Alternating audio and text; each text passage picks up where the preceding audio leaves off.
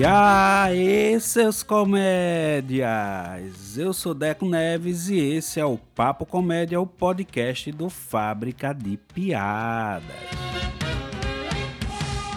E no episódio de hoje, o grande Tiba falou com o nosso queridíssimo Bruno Romano, o cara que o Recife abraçou e hoje virou meu professor aí de stand-up pelo curso, que ele mesmo vai falar um pouquinho desse curso ao longo desse podcast. Então, prepara o setup que o punch tá chegando.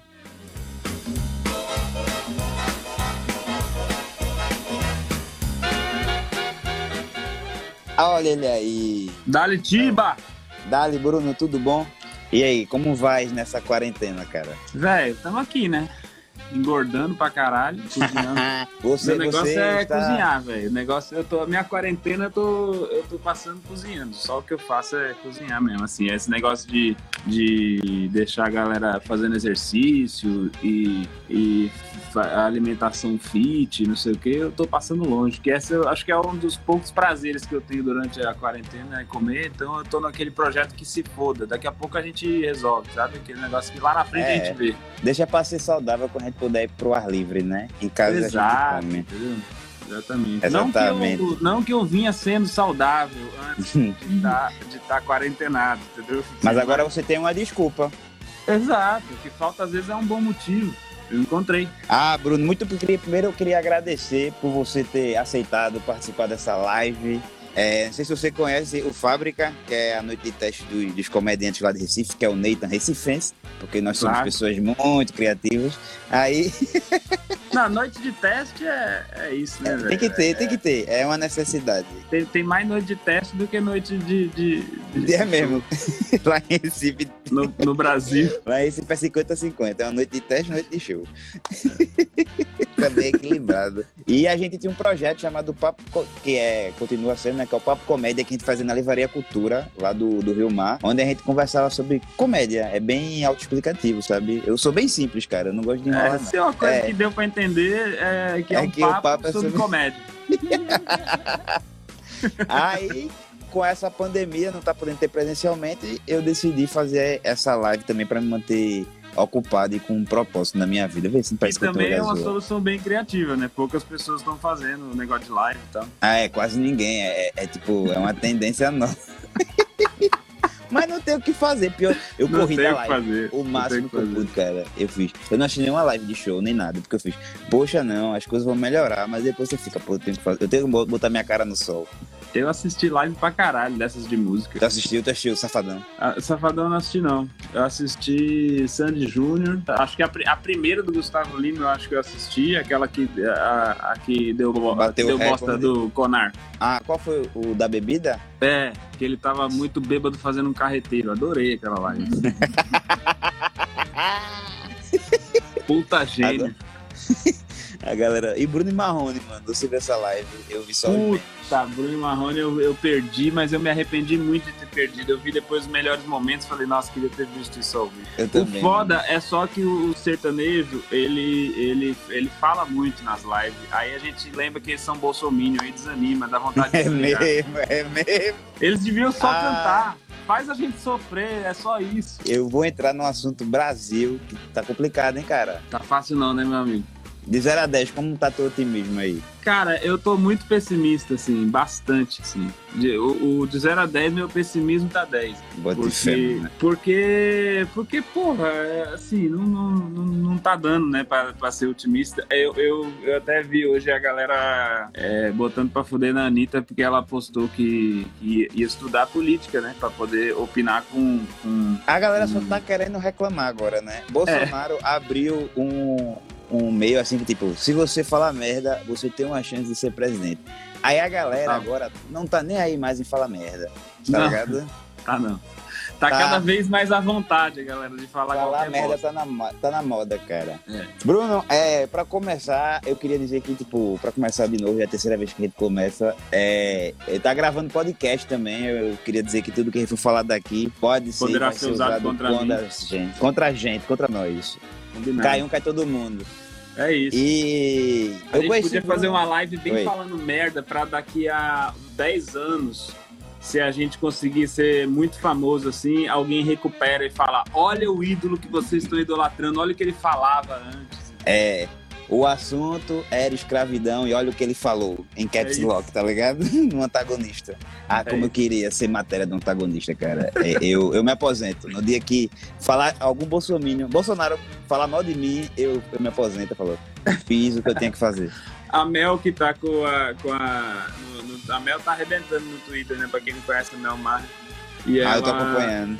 E ela tá com. Quase todo mundo da família Bolsonaro bloqueou ela. Então ela já tá colecionando né, os blocos. Eu tenho muita sorte que minha família é, é muito petista, tá ligado? É até demais, assim. Eu, se pai descobrir que eu votei em Ciro no primeiro turno da eleição passada, ele me deserda, cara. Que isso? É nesse, é nesse, é nesse nível. Mas vamos lá, vamos conversar. Eu queria primeiro saber, você, quando eu comecei no stand-up, você já fazia parte da cena tinha um tempo. Não passou muito tempo, desde que eu comecei até tu voltar para São, tu ir para São Paulo. Você não é de Recife. É, Não. de onde? Queria que tu contasse pessoal de onde é que tu é originalmente e como foi que Recife aconteceu na tua vida assim. Foi a maneira mais aleatória possível. Eu, eu- eu nasci aqui no litoral de São Paulo, Praia Grande e tal. E aí meus pais se separaram quando eu tinha quatro anos. Aí tem um pedaço da família da minha mãe que tá no interior de São Paulo, tem um pedaço da família dela que é de Campo Grande, Mato Grosso do Sul e tal, não sei o quê. E aí ela saiu peregrinando. Ela foi, morou um tempo no interior de São Paulo, eu morei com ela. Depois a gente morou em Campo Grande um tempo. E aí tem um, um brother dela, assim, que eu considero tio, assim, o cara que é amigo dela de muito tempo. E, e ele, ele tinha uns negócios lá em Campo Grande, negócio de, um sítio lá, uns bagulhos, uns fazendas lá e tal. Aí teve umas tretas, ele vendeu tudo e foi pra Porto de Galinhas abrir uma pousada há tipo 20 anos atrás, 25 anos atrás, assim, na época que Porto era meio deserto até assim. Sim. E aí minha mãe, ela é costureira, né? Ela faz é, cortina, essas coisas assim e tal. E ela foi pra lá pra ajudar ele, assim, a fazer uns negócios pra pousada, blackout, esses bagulho assim. Cortina blackout e coxa pra, pra pousada. Aí ela Sim. chegou lá e doidou o cabeção e falou, não sai mais daqui nem fudendo, assim, vou ficar por aqui. Na época, Porto tava crescendo, assim, muita pousada abrindo e tal, não sei o quê. Aí ela, ela ele indicou ela para mais uma pessoa, aí mais uma pessoa, foi ficando, foi ficando. E eu fui para Recife por causa disso, que era a cidade mais próxima. Eu queria morar em Porto, mas aí não dava, porque não tinha escola, boa, essas coisas. Aí eu fui para Candeias, fiquei em Candeias lá e Se fosse para mais longe. fui muito feliz em Candeias. e, e lá na. Estudei lá no, no Souza Leão, que é um colégio, esse grande exemplo de educação. Eu sou, aí. cara, eu sou formado no Souza Leão, velho. É, Só que eu sou Souza formado é- no Cordeiro. Souza é uma grande referência em educação, né? Pra quem não conhece, assim, Nossa, o Souza Leão é a maior taxa de desemprego do. um dos maiores índices de reprovação no vestibular que mão. É o Souza. Mano, eu consegui ser o único aluno de um professor de reforço, assim. Ele era o pica das galáxias, assim. Eu consegui ser o único aluno que reprovou dele, assim. Ele morreu dois anos de câncer depois. Eu acho que ele teve uma tristeza muito grande. Desgosto, né? Que chama. Que definhou, tá ligado? Ele foi definhando, assim. No terceiro ano, Aí, velho. Eu provei terceiro é, ano. Mas isso foi em 2001, acho que eu mudei pra Recife. Fala, pronto, a gente falou de Recife. O Hugo, você fez, tu foi, começou a fazer stand-up com ele. Como foi teu começo, assim? O que foi que tu encontrou? Eu sei que tu é um dos primeiros, assim, garimpeiros, né? Na, na cena É. de Recife. Teve, uma, teve um começo que foi o Murilo, né? O Murilo foi o primeiro. Só que o Murilo ele começou muito, muito, muito. O Murilo começou na época que a galera de São Paulo tava começando. Era assim, acho que era 2006, Sim. eu acho. Ele, ele- os primeiros open mic dele, assim e tal. Então, era, era- Não tinha ninguém, assim, no, fora do eixo Rio-São Paulo, assim tal. Só o Bruno Mota de Minas, assim e tal. E, e o Diogo é, de- em Curitiba. Era tipo essas pessoas. Murilo Picareta, é esse cara mesmo. Aí ele. Ele começou muito, muito, muito antes, assim, de todo mundo. E aí, por conta disso, ele não conseguia fazer muito show em Recife, porque ninguém, ninguém é, consegue fazer uma hora de show quando tá começando. Ele tinha 15 minutos no máximo, 20 minutos no máximo. É, vende curso de problema que ele mesmo criou. tá? Ele nunca. Esse é Ele cria os problemas só para resolver, para dizer que ele sabe resolver problema. É isso que acontece. Ele, quando não tem problema pra resolver, ele cria. Exato. Não tem problema pra criar problema. é o hobby dele. Ele chega no lugar e começa a apontar todos os problemas, mesmo que eles não existam, para poder ficar propondo soluções. Aí, ne- nessa época, velho, ele ia pra São Paulo, fazia show e tal, e ele sempre mandou muito bem, assim, na, no stand-up e tal. Ele é, ele é muito foda, assim, de, de comediante e tal. E aí a galera da- daqui gostava muito dele. Então, pra galera daqui, que também tava começando, ir pra Recife fazer show, imagina, naquela época. Hoje em dia, você é, é, é, viaja pra fazer show, já é do caralho. Naquela época, você é, é, poder viajar pra fazer show era três vezes mais do caralho, né? Então a galera de São Sim. Paulo, do Rio, adorava ir pra Recife fazer show. Só que ficava caro pra poder fazer, fazer show, você tinha que ter um convidado de fora, pagar aéreo, não sei o que e tal. E aí foi Hospedagem. o Murilo resolveu fazer o grupo, o Tripé da Comédia. Que aí o Nil já tinha feito Open no- em algum show dele é, e já tava meio que fazendo quase que é, é, frequente assim de convidado. E o Hugo começou a fazer também e aí ele conseguiu estabilizar uma noite de stand-up em Recife sem ter a dependência de ter um convidado de fora.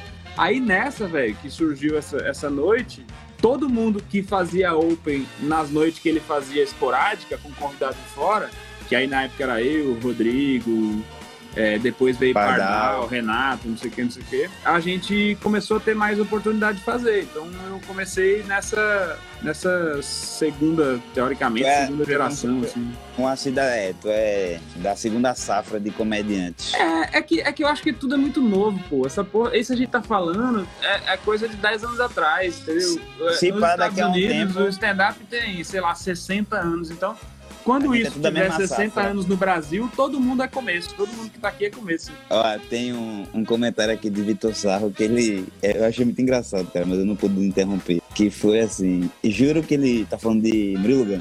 Juro que ele foi na minha casa e que me, me, me convencer que o aspirador poderia ser um pega-comida. Tem um vídeo, tem um vídeo disso dele fazendo isso.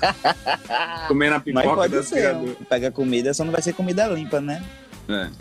Ele falou também das pardalzetes. Você lembra das pardalzetes? Quando eu comecei, pardal tava na época das pardalzetes. Cara, Ele está- Pardalzetes era, coisa, era, era o melhor era, era o melhor momento da comédia é, que eu participei assim foi Pardal bombando na Record.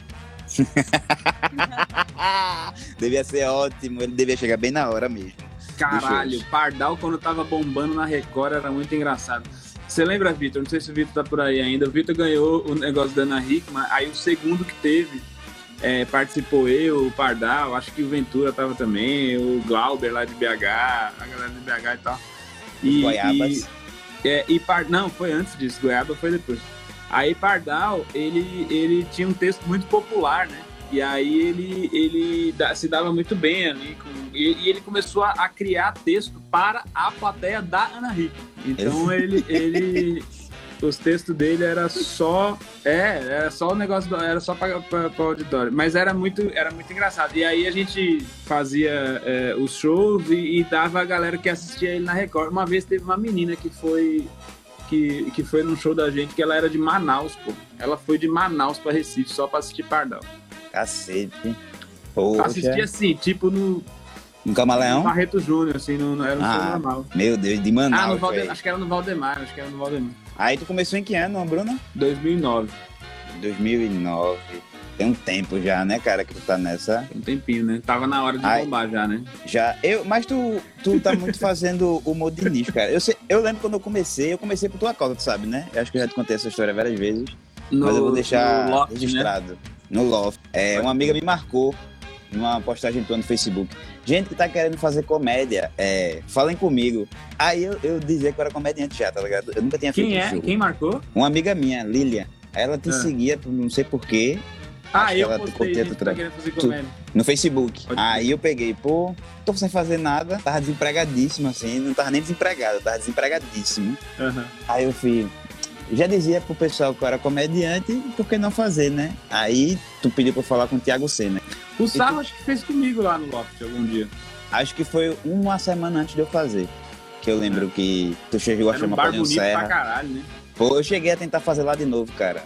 O fábrica lá, mas não deu certo por falta de público, eles não divulgam. É muito bonito lá. Eu sou apaixonado por lá. É. Assim, de uma forma absurda. Mas eles fazem mais show pra evento, essas coisas, entendeu? Aí eles É. estão pra proposta dele, eles estão bem. É, aí sim, a gente começou lá e tinha um formato muito interessante que não tem isso mais em Recife, que tu fazia, tipo, dois shows em um. Era um elenco de convidados, assim, que a gente chama, né, convidado, e um elenco com uma pessoa que está começando aí, é, uma canja e dois open mic. Então a gente meio que fazia um esquenta e foi muito legal porque a galera acolhe muito, assim, foi muito. A experiência foi muito significante para mim, porque eu comecei fazendo como se não fosse nada e acabei me apaixonando. Graças a você que abriu as portas para mim, tá vendo? E hoje em dia eu sou desempregado por sua causa. Eu te botei nesse caminho sem volta. Ah, mas podia eu nunca ter, mais quero voltar. Podia ter te arrumado um estágio, velho. Aí fui Porra, podia ter te dado o concurso. Mas eu, eu me lembro dessa época que eu acho que gente, tinha muita gente querendo fazer. Foi depois que eu fiz o workshop lá que a gente fez com o Rodrigo e tal. Surgiu muita gente querendo fazer. E era foda porque só tinha duas, três noites. Aí se cada pessoa fosse fazer um open em cada show, tu ia fazer depois, tu, ia fazer, sei lá, depois de três, quatro meses. Aí eu, uh, conversando com a galera, eu falei, velho, vamos fazer um pré-show, assim, porque aí faz, tipo, três caras, pelo menos, assim, porque vai... Foi muito bom. Mais. Eu lembro que minha primeira semana de stand-up, eu fiz quatro shows em uma semana. Eu fiz contigo no, no Loft, aí fiz Porra, Quarta do Riso. Estourou, hein? Eu achando, pô, fiz Quarta do Riso, aí fiz quinta, na quinta com o Marcílio, Fiz domingo contigo de novo e ainda esnobei a terça porque eu tinha a prova da faculdade. Aí que foi que aconteceu? Demorei dois meses pra fazer outro show. eu achei que ia ser assim pra sempre, Bruno. Gastou Jura você que eu achei. Eu achei que eu ia ter show todo dia se eu quisesse, tá ligado? Porque eu não fazia por dinheiro. Eu fazia porque você é apaixonado, né?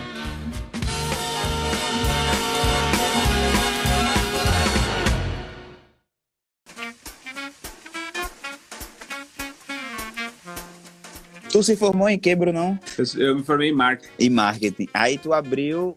Eu lembro quando comecei, tu tinha uma, uma, uma empresa chamada Capiche. Me conta um pouco é.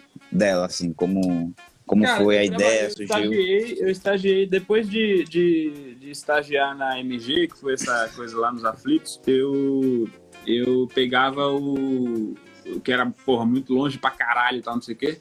Aí depois eu consegui um estágio em Boa Viagem, numa agência de publicidade. Aí fiquei nessa agência um tempão, assim. Tempão, assim, tipo, três, sei lá, três, quatro anos.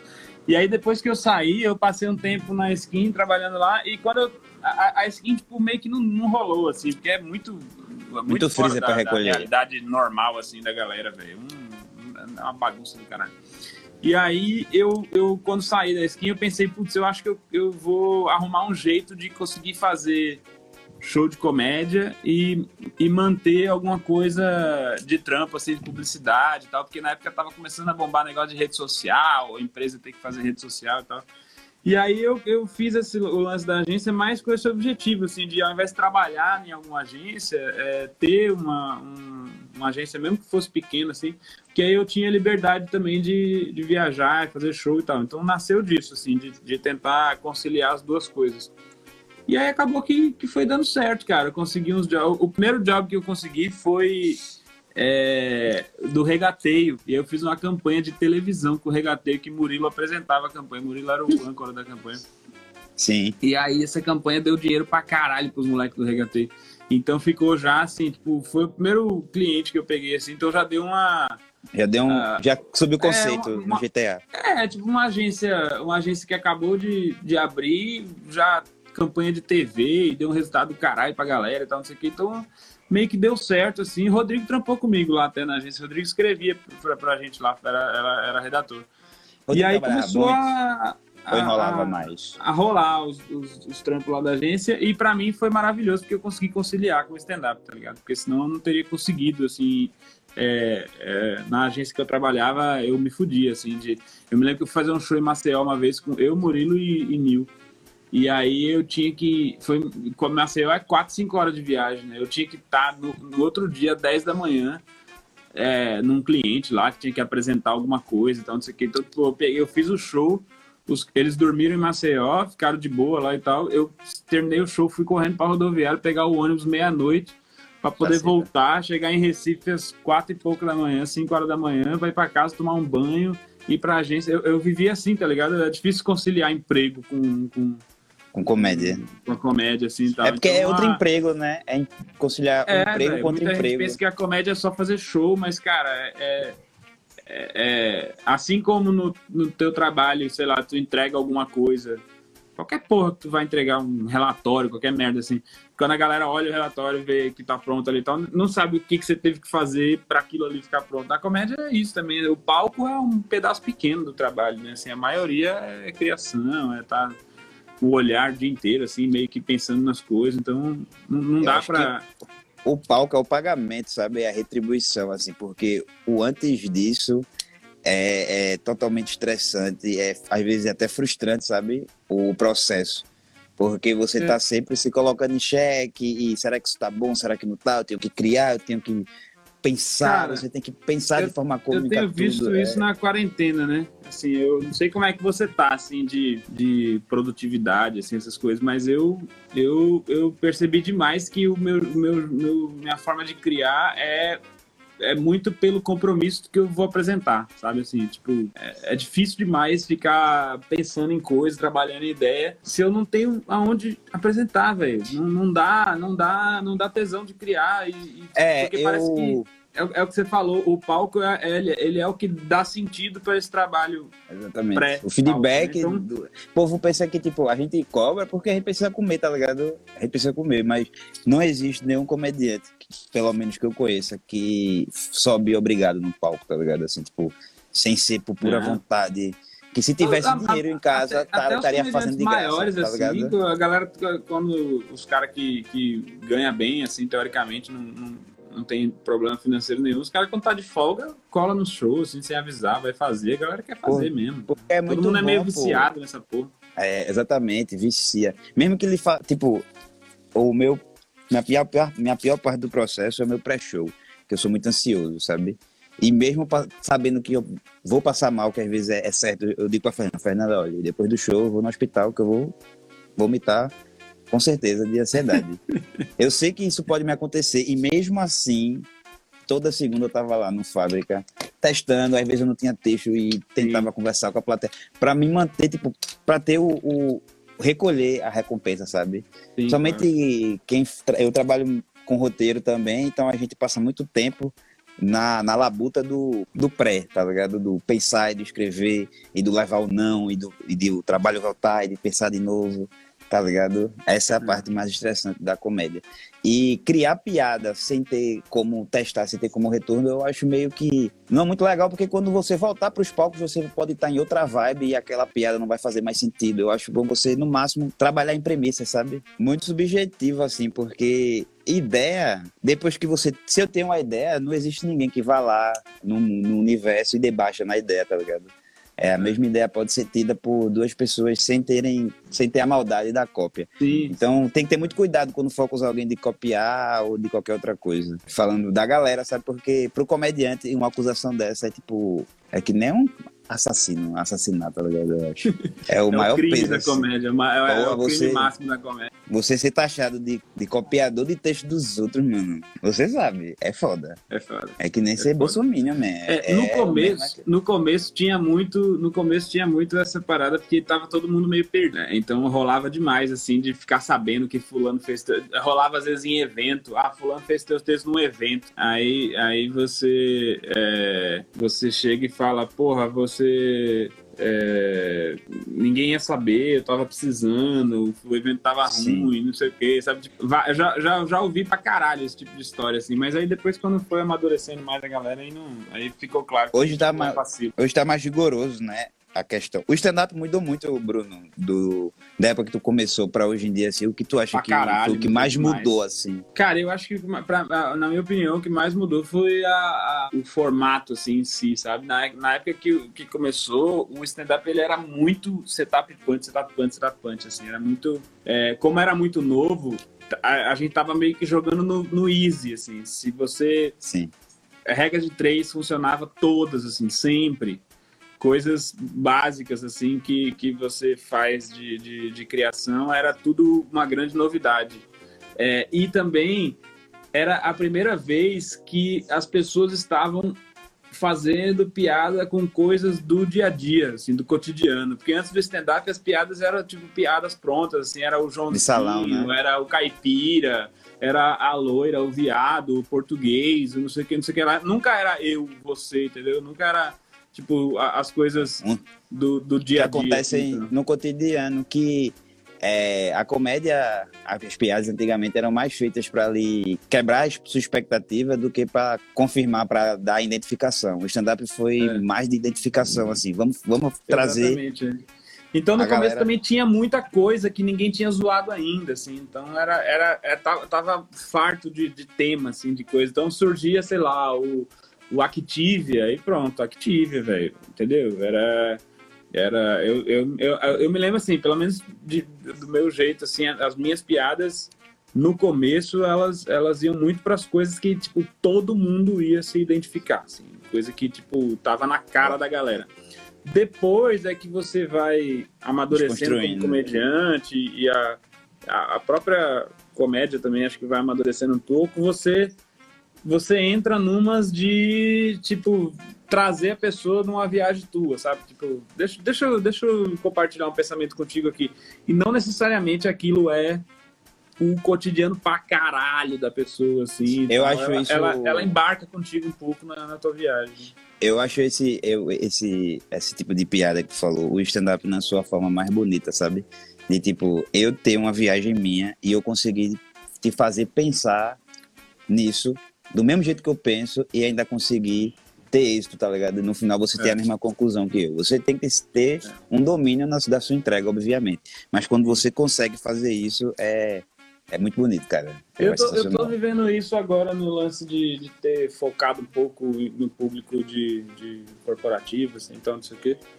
Eu vejo que o, o dia a dia das empresas, ele, ele é muito parecido, quase todas as empresas, assim. Então, é muito tentador você ficar caindo nesse caminho clichê de não sei o que do chefe, não sei o que, não sei o que, sabe? Tipo, ah, que, secretária, ah, não sei o que lá, usar os estereótipos, assim, Sim. como era a comédia de 2009, 2010. E o, o, o que eu tô tentando fazer, e talvez por isso até que tenha é, é, chamado a atenção da galera das empresas e tal, é justamente ir, ir para o um caminho mais de reflexão sobre os bagulho, tipo, falar de é para ser feliz ou não é para ser feliz no trabalho. As discussões, assim, que realmente são as discussões reais da mesa do RH, da, da, da, da galera no almoço, sabe? Tipo, não é só é uma reflexão. estereótipos e reforçar ele, ou zoar isso, ou fazer alguma coisa assim. É tipo real, assim, de quais são os assuntos que vocês estão falando aí? Ah, isso aí, beleza, vou fazer piada sobre isso então. Pra, tipo, você ter contato com o assunto, só que de um jeito que você não tinha tido contato com esse assunto ainda, porque até então era só tema de reunião, conversa, às vezes até um,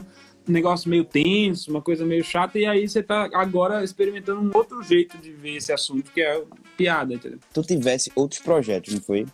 A minha mudança para São Paulo foi dois motivos. Um, para me aproximar do, do mercado é, daqui de São Paulo, assim, de stand-up, que eu acho que é um, um mercado mais profissional, assim, tal. É, é, é, um, é, o único lugar que, que dá para levar a sério, assim, comédia, assim, de um jeito mais mais profissional Sério? mesmo em São Paulo. E, e, e, o segundo motivo foi, a gente, em 2014, eu fiz um show em Arapiraca com, junto com o Gan. E ele, e ele tá, tinha acabado de voltar da parada dele lá da NASA, não sei o que, ele tava pirado naqueles lances lá, e ele falou que queria fazer a, o workshop que ele estava fazendo nas empresas, ele queria fazer online. E como eu tinha agência, sempre tive facilidade com marketing digital, essas coisas assim e tal. Ele falou, porra, vamos, me, me ajuda nisso e tal, não sei o quê. Aí eu falei, velho, eu tô pensando em mudar pra São Paulo. Ele, porra, fechou, vamos fazer e tal, não sei o quê. Aí me motivou um pouco mais, assim, a mudar pra São Paulo. Aí a gente começou a fazer o negócio do curso e, cara, de repente começou a bombar muito esse negócio, assim. E aí, quando eu vi, tinha passado três anos e eu tava cada vez mais me afastando da comédia, assim. Então, é, a última coisa que eu tive fora a comédia foi esse negócio com o Gun e, e, e foi um, uma experiência muito legal, assim, me, me, ensinou um monte de coisa, mas por outro lado me afastou um pouco da comédia também. Então, para mim, foi o, a, a, última coisa que eu quis ter, assim, é, paralela com a comédia. Eu falei, tipo, porra, já tô há 10 anos fazendo isso, não tem mais como ficar levando isso nas coxas, tem que tem que levar a sério, tem que fazer o negócio a... bonitinho e tal. E aí eu resolvi focar nisso desde 2018, que eu tô só com comédia mesmo. A comédia sempre foi teu, teu objetivo, sempre foi teu, teu, teu, teu sonho, teu principal foi a comédia, assim. O resto que tu tinha era mais pra se manter vivo, né? Exatamente. Pra em Recife é muito faz... difícil. Oh. É. eu, eu vou, te, vou, ser bem sincero, velho. Eu, eu sou um cara que eu. Minha mãe nunca teve grana pra me manter, essas coisas assim. Não vou ficar também pagando de fudido e tal, não sei o quê, porque é uma família classe média, assim. Minha mãe nunca tinha nenhum dinheiro pra me dar fora o que ela tinha de pagar o aluguel de casa e comprar as comidas. Então eu sempre quis muito assim ter minhas coisas, desde pequeno, assim, eu, eu gosto de ficar inventando coisas, trabalhando, fazendo os negócios e tal, pra ganhar dinheiro. Então, é, é, esse sempre foi um objetivo meu, assim, na, nas coisas que eu vou fazer, eu fico pensando, pô, eu, eu, podia ver um jeito disso aqui me dar dinheiro, sacou? Então, logo que eu comecei a fazer stand-up, eu pensei desse jeito também, o stand-up, quando eu fazia em Recife. Então eu ficava, a maioria da galera, o Rodrigo falou isso até, acho que na live que ele, que ele fez contigo, que assim, era, era eu e ele o tempo todinho, assim, de tinha, tinha o lance de criar texto, claro, aí todo, cada um tinha seu, seu método e tal, mas a maior parte das conversas que a gente tinha, eu e o Rodrigo, era, velho, como é que a gente pode fazer essa porra bombar, velho? Como é que a gente pode. Aí na época que começou a compra coletiva, a gente estourou de vender, assim. Estourou. Um eu vendi, peixe eu vendi... urbano. Bicho, eu vendi os insanos que eu tinha, né, com o Quedinho e Alisson Vilela no Barreto Júnior quase um ano. De, de tipo, não tinha menos de meia casa no Barreto, quase um, sonho, um ano. Véio. Então, então era um negócio surreal. Assim, a gente fez acho que uns dois ou três shows num, num, negócio em Boa Viagem, que era o The Pub. Aí o The Pub eu vi que era um bar que tinha patrocínio da escola. Aí eu, porra, saí caçando com os contatos, vai me arrumar um contato de alguém da escola. Cheguei numa mina do marketing da escola. Falei, velho, tô fazendo um projeto stand-up num bar que é parceiro de vocês, você patrocina o bar. Vamos fazer o seguinte, eu quero vender no, no, no Peixe Urbano, sei lá, no Regatei, qualquer coisa dessa Aí tu me dá uma cerveja de, de patrocínio para cada ingresso que eu vender. Aí ela, porra, dou. Aí eu botava, tipo, a oferta que era ingresso mais, é, sei lá, duas, três cervejas de não sei quanto por não sei quanto, só para poder fazer o que sobrava ser maior do que se eu botasse só o ingresso, entendeu? Sim. Assim, para vender. E aí chegava no fosse... bar e falava, ó, consegui com a escola sei quantas cervejas eles vão dar aí para vocês. Aí o cara, oxe, limpeza, manda para cá. Então eu sempre tava tentando é, é, fazer monetizar funcionar. ao máximo, né? Exatamente, assim, de um jeito que desse grana também, entendeu? Assim, não, é, é, esse sempre foi o meu objetivo, assim, junto, né, da, da, da comédia. Mas, assim, é. cara, quando, quando eu subi no palco pela primeira vez, eu sabia que eu queria fazer essa porra pra sempre. Eu só não sabia como, eu só não sabia que jeito eu ia dar para conseguir fazer. E esse lance que eu falei do Murilo, de, de, que a gente fez, por um lado, me, me deu uma afastada da comédia, que me, me custou muito, assim, me doeu muito mas por outro lado também foi um negócio que, como deu muito certo, assim e tal, me deu um mínimo, mínimo, mínimo, mínimo conforto, assim, de falar, velho, eu, sabe, tipo, eu, eu, consigo me organizar agora para poder voltar a fazer minha carreira funcionar. É, eu acho que, tipo, uma dica que eu, eu acho que seria muito boa para quem tá querendo começar, independente se tava começando em pré-pandemia ou se vai começar depois da pandemia, é se planejar. Eu cometi o erro de não me planejar. Eu caí de cabeça e é muito difícil, porque você começa a se, a se desesperar muito.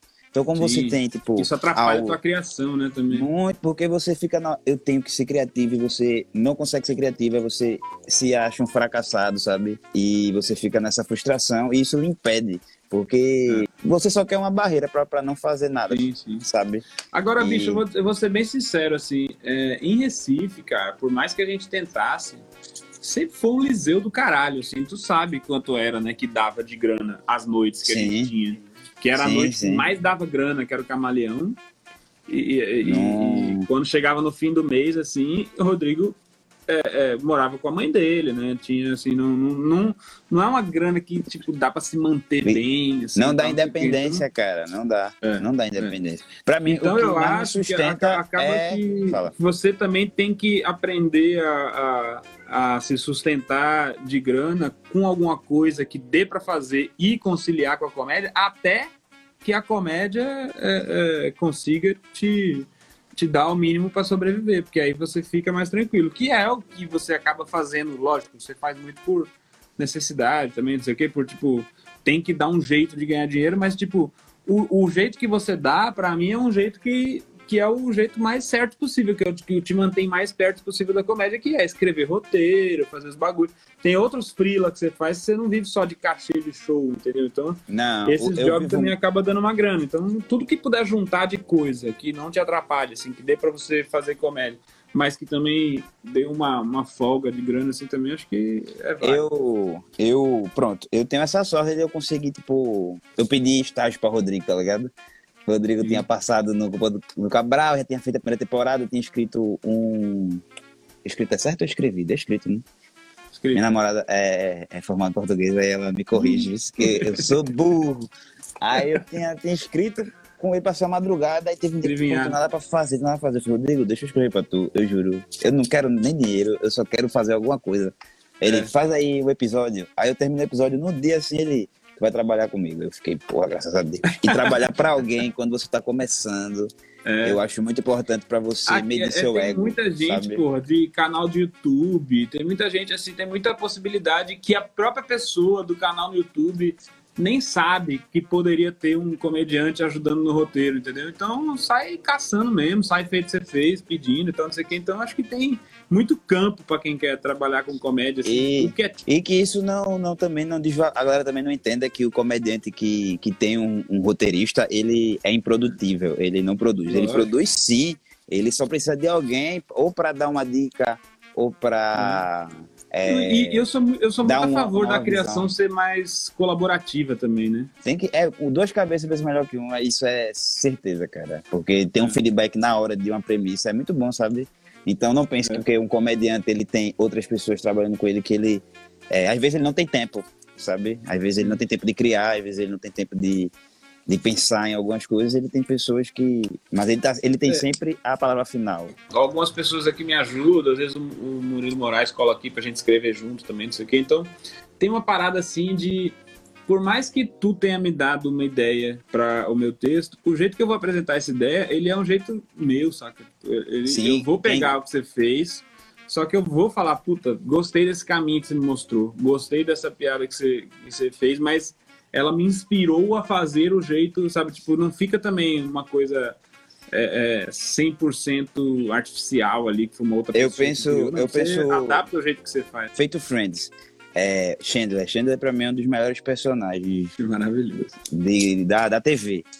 E o que seria, tipo, Qual série que obviamente. tu mais gosta de comédia de todos os tempos, assim? Hum, me pegasse. Eu. De todos os tempos, eu. Brooklyn Nine-Nine, mano. Eu gosto muito de Brooklyn Nine-Nine. É bom, é bom. Eu gosto cara. muito de Friends, mas Brooklyn Nine-Nine é humor que hoje em dia me cativa mais, sabe? É, É, bom e a demais. Cara, eu acho que The Office. Puta merda, eu sou o comediante mais vacilão, que eu comecei The Office, mas nunca acabei. Eu, no começo, eu ficava muito constrangido, mano. Muito constrangido assistindo The Office, que eu ficava, meu Deus, o que é que ele tá fazendo? Ah, É, tá ligado? Aquela é. dor assim. É. Só que é muito engraçado, aquela parte É do muito, parkour é muito engraçado. é muito rápida, é, a, a quantidade de piada por episódio é muito grande, assim, tipo, tem uma fala é uma piada, aí corta pra pessoa, a fala da pessoa é uma piada, aí abre a câmera, a cena é uma piada, aí muda a câmera, acontece uma coisa, é uma piada, tipo, é muito E o formato documentário é muito bom, porque É, o formato o é errado tá genial. certo, tá ligado? Porque As pessoas, tipo, fazem uma merda e corta pra salinha, a pessoa meio que dando um depoimento pra câmera, assim, aí, tipo, ele olhando pra cá. Então, tipo, tu- tudo é genial. The Office explode minha cabeça, assim. É, Quando eu comecei a, a, a ver The Office mesmo, assim, é, é, em sequência e tal, não sei o quê, minha cabeça explodiu, assim. Falei, caralho, não tem, não, não existe nada mais incrível que isso aqui, que eu tenha visto, assim.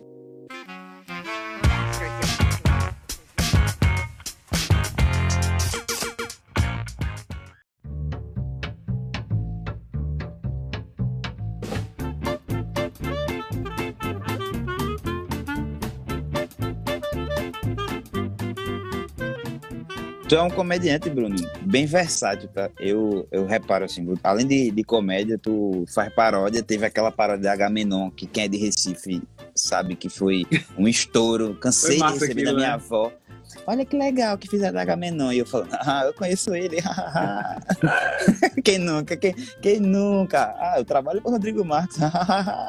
Cara, tá no meu Tinder lá. Trabalha com o Rodrigo Cara, Max. Fernanda se apaixonou sabe, que, tu sabe que, que essa parada da H-Menor foi meio assustador, porque eu, na época que eu fiz, eu, eu, eu trabalhava. Meus sócios na agência eram os caras que eram dono daquela página Divulga Recife. Sim. E ela, e ela bombou, essa música bombou, porque, porque eu tive a ideia de postar no Divulga Recife. Só por isso, assim. A- Além de postar na minha página, eu falei, ah, acho que eu vou postar no Divulga também, porque fala sobre Recife e tal, não sei o que, beleza não é tão stand-up, né? Eu achava nada a ver postar stand-up no Divulga Recife, porque é uma página de divulgar evento e tal, não sei o quê. Eu falei, ah, não, fala sobre o trânsito, é uma música, não é stand-up, então vou ver o que acontece aqui.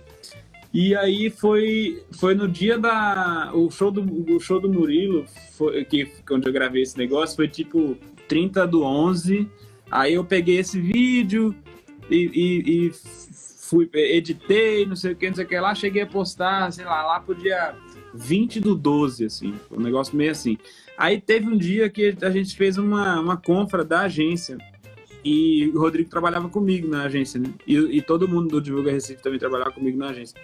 E aí a, aí a galera começou a, durante a confra, assim, começou, eita porra, velho, esse vídeo tá indo bem lá no Divulga, tá com comentário que só porra e tal, não sei o que, e eu olhando na página assim e falando, porra, do caralho, maneiro, que, que massa e tal, não sei o que. Aí beleza, a gente bebeu, bebeu, bebeu, foi pra casa.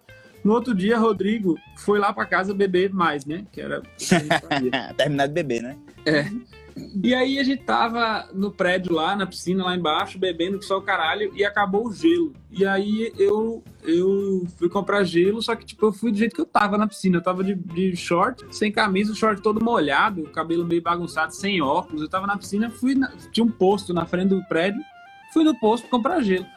Aí quando eu saí do posto, assim, eu conhecia a galera do posto, que era na frente da minha casa, tava entrando uma pessoa na loja de conveniência do posto, assim, e olhou pra mim, assim, de um jeito meio... Aí eu olhei e fiz, "Ô, beleza, tipo, sei lá o que, que a pessoa tava falando. Aí a pessoa fez, "Ixi, tu parece aquele bicho da música da Gamenon. Você virou o bicho da música da Gamenon. Aí, aí eu falei, caralho, velho. Aí eu voltei pra piscina e falei, gordo, fudeu. Eu, eu, eu acho que Estourei.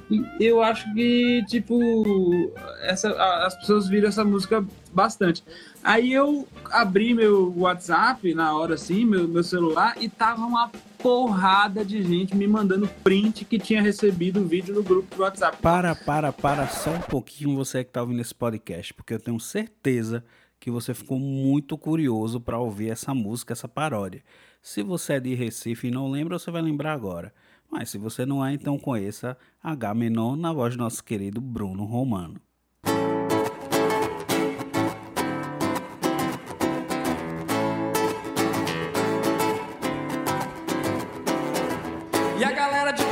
Trabalha em Casa Forte tá fudido pra chegar. A galera de Olinda que trabalha em Boa Viagem vai se fuder pra chegar. Não importa onde você mora e onde trabalha, tá fudido pra chegar. Todo dia a gente fica preso no engarrafamento e se fode pra chegar. Conselheiro vive parada e a Domingos tá engarrafada. Rosa Silva, mesma roubada. Rui Barbosa toda travada. Mas nenhuma é pior do que essa que eu vou te falar. E com certeza você vai concordar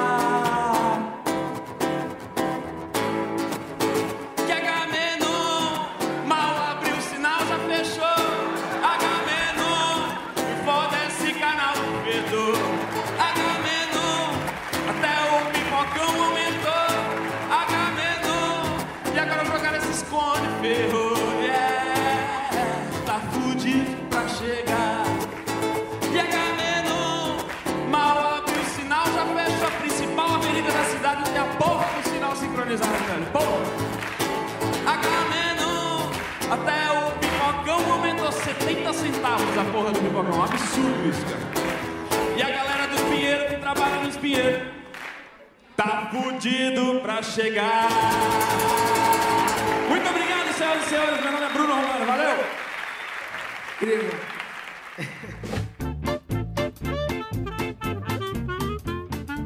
Se você for ver no, no, no Facebook, no YouTube, essa música nem tem muito view, mas ela foi, ela foi no WhatsApp. No WhatsApp eu recebi muito, por todo o grupo do WhatsApp que eu tive eu recebi. Acho que o Fernando É. deve ter recebido também.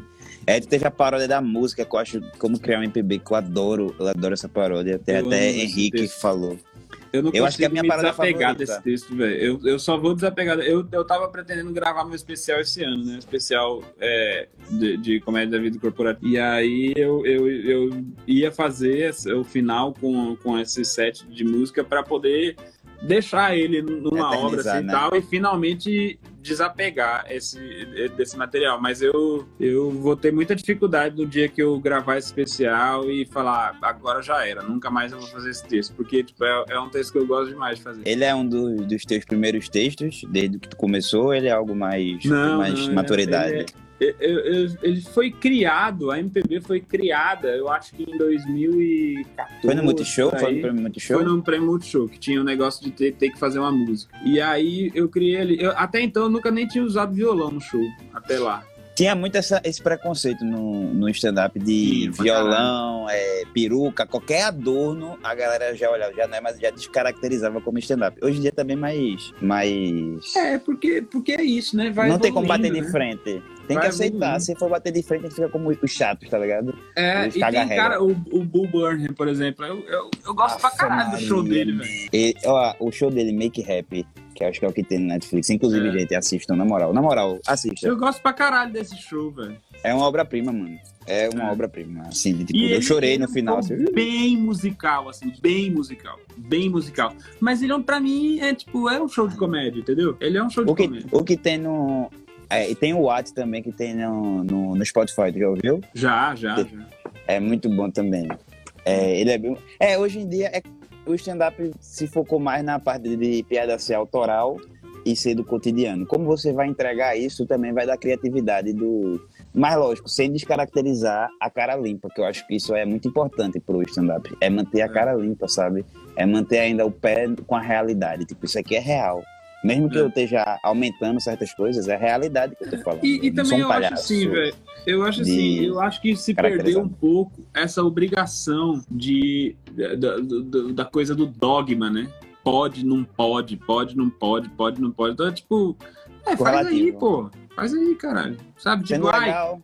Não é stand-up, tá bom. Então, então, se tu acha que não é stand-up, eu não chamo de stand-up, então. Se, se for pra ter música, eu prefiro ter música. Chama aí de outra coisa, então, que tu quiser, e vamos embora. Faz o show engraçado, entendeu? Que se O for. importante é que dê certo, né? Tem que dar certo. Deixa Eu sou, ver. menos, eu sou menos dogmático, assim. Tem, tem uma galera que é mais chata, assim. Tem muita gente da comédia que é. A gente chama de é cagar regra. mais. É, é mais assim, é mais leva ao pé da letra, velho. Tem que ser uma, uma parada realmente só você, o microfone e tal, não sei o que, não sei o que lá. Então, é, é, não, não pode ter nenhum recurso, sabe? Tipo violão, por exemplo. Ainda hoje tem gente que, que, que acha meio escroto, assim, usar violão ou piano, qualquer coisa assim. Eu, eu tô querendo fazer, eu tô estudando piano, né? Eu tô querendo fazer um show depois, depois que eu gravar esse especial, que eu, que eu, enfim, não sei quando eu vou fazer agora. Eu ia fazer esse ano, mas com certeza não vai ser mais. É, talvez ano que vem, vou preparar esse, esse show para gravar. O meu próximo show, eu quero que seja um show bem Musical. mais musical, assim, o show inteiro musical, sabe? Não, não 100%, mas assim, eu penso na estrutura de abrir um assunto, tem um set ali de 5, 7 minutos sobre aquele assunto, meio que fecha esse assunto com uma música Um resumão musicado, Tipo tá isso, ligado? é, não, não necessariamente resumindo, mas uma música sobre esse assunto. Sim. E aí eu levanto dessa música e abro um outro assunto e faço isso umas quatro ou cinco vezes durante o show. E no final, a, a minha ideia é dar para a plateia alguma coisa assim, um cartãozinho, alguma coisa que, que tenha um, um QR Code, um link, alguma coisa para levar para a playlist do show, assim, que eu vou fazer, vou botar no. Spotify. Então, tipo, tem lá cinco, seis músicas, como se fosse um álbum no Spotify, que é a playlist do show gravada ao vivo, com plateia, com reação, com risada, tudo. Um EPzinho, quem, né? quem, quem ouvir a música já vai ter achado a música maneira, porque ela vai ser independente disso, assim, do, do show, mas se a pessoa vê no show, vai, vai ter ficado muito mais legal, sabe? Tipo, A música, ela, ela vai ser independentemente engraçada do texto, mas se você vê o texto, ela tem um a mais. É isso, né? exato. Tipo, exato. se você está lá sozinho, ela vai fazer sentido. Isso. Isso. Vai ser, vai, ser, vai ser bom criar isso, viu? Vai ser É. bem. Vai ser fácil. Mas se a Mas gente que fica coisa fácil, dava pra? Se concurso. fizer né? isso, o que, que você acha? Eu acho muito bom. Eu acho muito bom. Eu adoro, eu adoro piadas que é, não se perdem, sabe? Tipo, você faz um set, aí você encerra. E você, como é que tu vai encerrar? Tu vai encerrar com a música, mas encerra. Porque tem certas coisas que a pessoa fala, aí você fala, porra, ele vai continuar. Aí ele muda de assunto e não volta mais, não fecha mais o parênteses. É. A galera meio que. É uma gag, é como se fosse uma gag que não deu certo, sabe? Isso. E, e mesmo que não dê certo, você tem que ir até o final, porque é uma coisa que o Rodrigo falou pra mim que eu acho muito legal. O fato de você ser comediante tem que ser um fim, tá ligado? O processo ele tem que ser respeitado. Você É. tem que fazer as coisas, você tem que se ferrar, você tem que. Pô, ó, cada ano que passa, que eu tô- todo ano eu digo, esse é meu ano. Esse ano com certeza não vai ser. Mas ano que vem vai ser meu ano. E cada vez que não é, eu falo, porra, eu crio um estímulo pra falar. Ano que vem vai ser meu ano, tá ligado? Porque um dia vai ser, mano. Aí stand-up é timing, até na carreira. É, e eu acho também, velho, que a gente tem que, tem que. É tão difícil no Brasil viver de, de arte ou qualquer coisa assim. É, é, é tanta, tão pouca gente que consegue. Quantos caras você acha que estão atrás de um emprego que não gosta e, e que adoraria ser músico ou comediante ou qualquer coisa assim e tal? E por uma questão de, porra, é foda mesmo, assim, pra ter grana. família. difícil E tal, não sei o que, blá, blá, blá. Então acaba não dando. Então, assim, cara, independente de quanto de grana você ganhou, quanto de visibilidade você tem, quantos seguidores você tem, quanto de relevância você tem, não sei o quê. Eu acho, mano, na, na boa, assim, sem é, é, falsa modéstia, mas só da gente ter, já, da gente conseguir viver dessa porra, já tá do caralho, entendeu? Tipo, só de, só Só de pagar fazer, minhas contas mano. com isso já é foda, assim, sabe? Tipo, já é, já é mais do que eu esperava ter, assim, sabe? Eu brinco com, com, com o Fernando que eu quero ser comediante local. Conseguir viver de comédia e tá de boa, tá ligado? Quer eu só ser quero André. Rio do stand-up.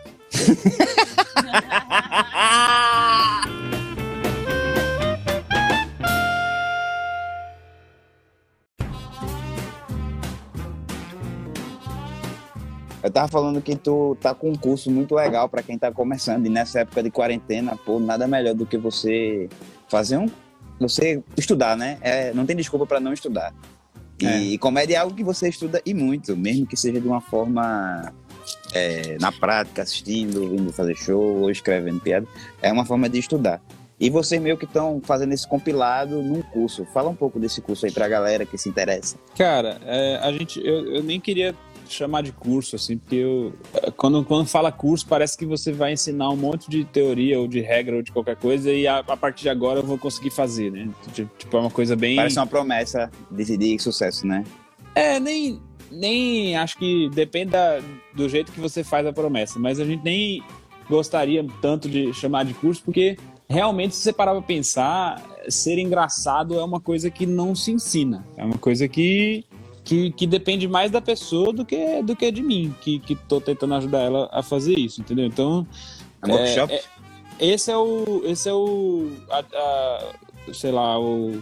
A indelicadeza, assim, de falar de curso, sabe? Tipo, é uma coisa meio. Puta, não sei se a gente curte muito esse conceito. Mas no fim das contas, velho, tem que falar curso, porque senão a galera não, não entende direito o que é, sabe? Se você ficar, não, mas não é um curso, é um não sei o quê, blá, blá, blá, blá, e ninguém vai falar, mano, sei lá que porra esse maluco tá querendo vender, não vou comprar essa porra. Então fica, a gente pra, tem que empacotar de, de um jeito mais prático, assim, pra entender. Tem que Mas dar o- um. Tem que rotular de alguma forma, né, cara? Exato, é. Só que aí o que acontece? É, a gente, apesar de não poder garantir que a gente vai ensinar ninguém a ser engraçado, eu acho que já estudaram bastante, né? Escrita cômica, assim, roteiro, comédia, teorias, já tem bastante coisa sobre isso. Então, o que a gente faz no curso basicamente é compartilhar com a galera o conhecimento que cada um adquiriu nesses 10, 12 anos de que, que esse negócio existe, assim, e que a gente tá nesse rolê. Então, tu sabe como é depois de um show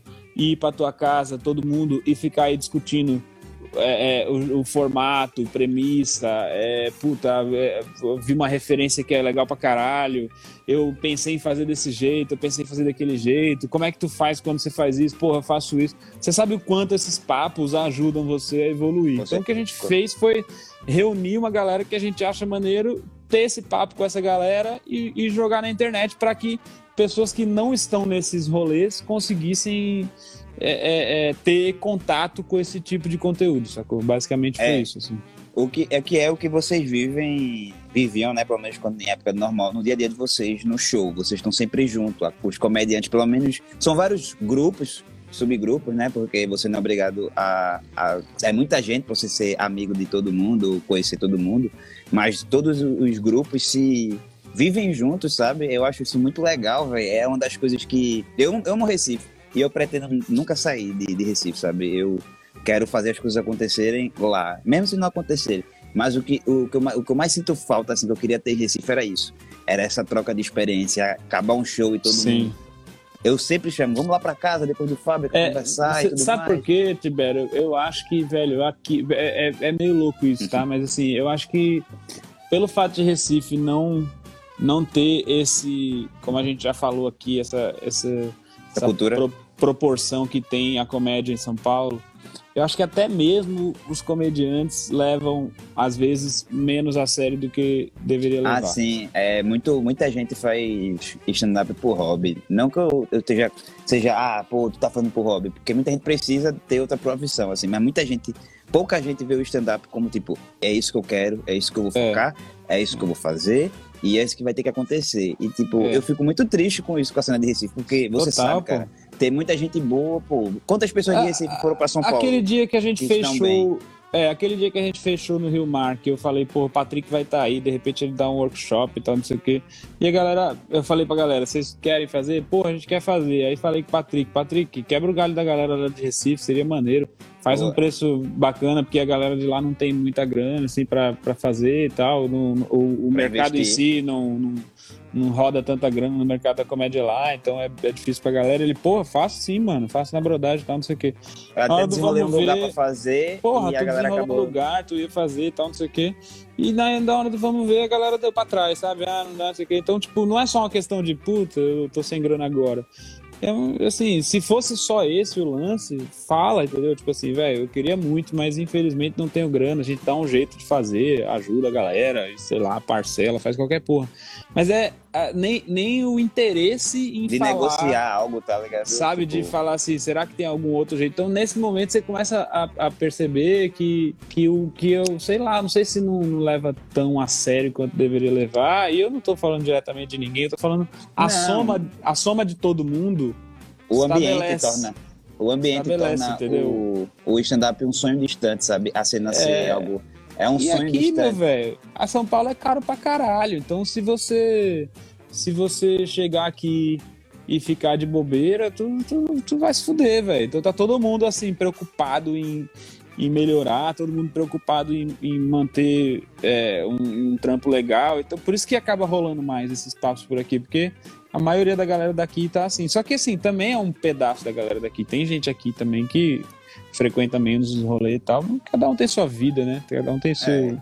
seu, seu jeito de ver as coisas. Mas eu tento, porra, na maior parte do tempo que eu posto, eu, eu tô sempre indo no Nathan, tô sempre indo no Atacadão lá do Minhoca e tal. Não só pra, pra ir lá e testar e às vezes sair com vídeo. Não é só isso, entendeu? É.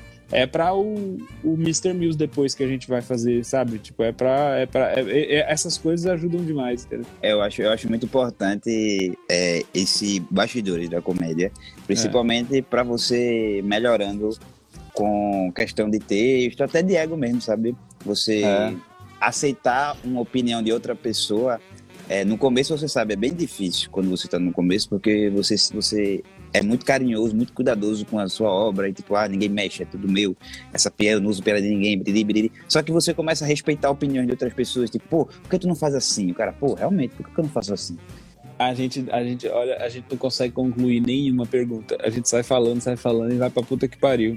Pô, foi mal, esse, mano. esse Eu- negócio, não é tipo, eu, eu vou desvirtuando, mas esse negócio que eu falei todo é porque basicamente o curso é isso. É como se fosse esse papo que a gente tá tendo depois de um show. É tipo assim, pra tu, o que é premissa? Como tu consegue organizar é, as tuas premissas e tal. Pra tu, o é, como é que você mede o seu ponto de vista sobre uma premissa? Então, a gente fez. é, é, deu um trabalho do caralho, tipo, a gente fez, a gente fez umas 15, 20 perguntas para 10 pessoas. E depois eu, eu, eu falei pro editor, falei, cara, separa linhas do tempo no Premiere ali por pergunta. Aí eu assistia absolutamente todas as respostas e falava, caralho, isso que o Claudio falou dá gancho pro que o Balas falou. Aí botava um negócio assim. Então saí costurando. ah, ah, então ficou uma edição meio doc, assim, que no final a aula tem uma conclusão, mas as Que coisas, massa, velho. as coisas foram gravadas de um jeito bem, bem solto. Assim. É, esse curso tá em. Vocês estão dando. Como é, como é que são as questões da, da turma? É, as turmas são de tantos e tantos meses, sempre tem turma, tá sempre É, aberto. Essa Como é parte, essa cara, questão? a gente não tem muita, a gente não tem muito, muito tempo para se dedicar à, à parte meio que de negócio do, do curso, né? Essas questões assim. Então a gente Sim, contratou uma agência e aí eles, eles trabalham Eles que do jeito, cuidam, né? é, do jeito que eles preferem trabalhar. Aqui para eles, assim, eu acho que que de organização, talvez o, o formato é turma. Então, vai ter turma agora? Vai. Faz uma divulgação, abre inscrição, fecha. Aí, dali a pouco, faz isso de novo, entendeu? Então, é, acho que a ideia da agência é, ainda esse ano, fazer mais umas duas turmas, não sei. A gente vai ver. Fala. Desculpa, a- a- a gente, a gente se mete menos nessa parte, assim. A gente. Eu já me sinto, putz, assim, o trabalho que deu pra criar isso, pra fazer, pra editar, pra mim já, já esgotou meu, minha cota de, de trabalho pra esse negócio. Larguei. Mas, é, larguei, larguei. Mas assim, a- a- acaba que a gente se envolve também, né? Faz live com os É, alunos. eu- então eu não tem tô- como se envolver. No, no tempo que eu te conheço, eu te conheço, tipo, a gente não é uma pessoa que tá sempre se falando, mas eu sempre tive muito respeito por você e, a- e sempre percebi que tu tá sempre envolvido com quem tá começando, sabe? De alguma forma. Sim, eu gosto, cara, porque. porque é muito importante mim, isso, velho.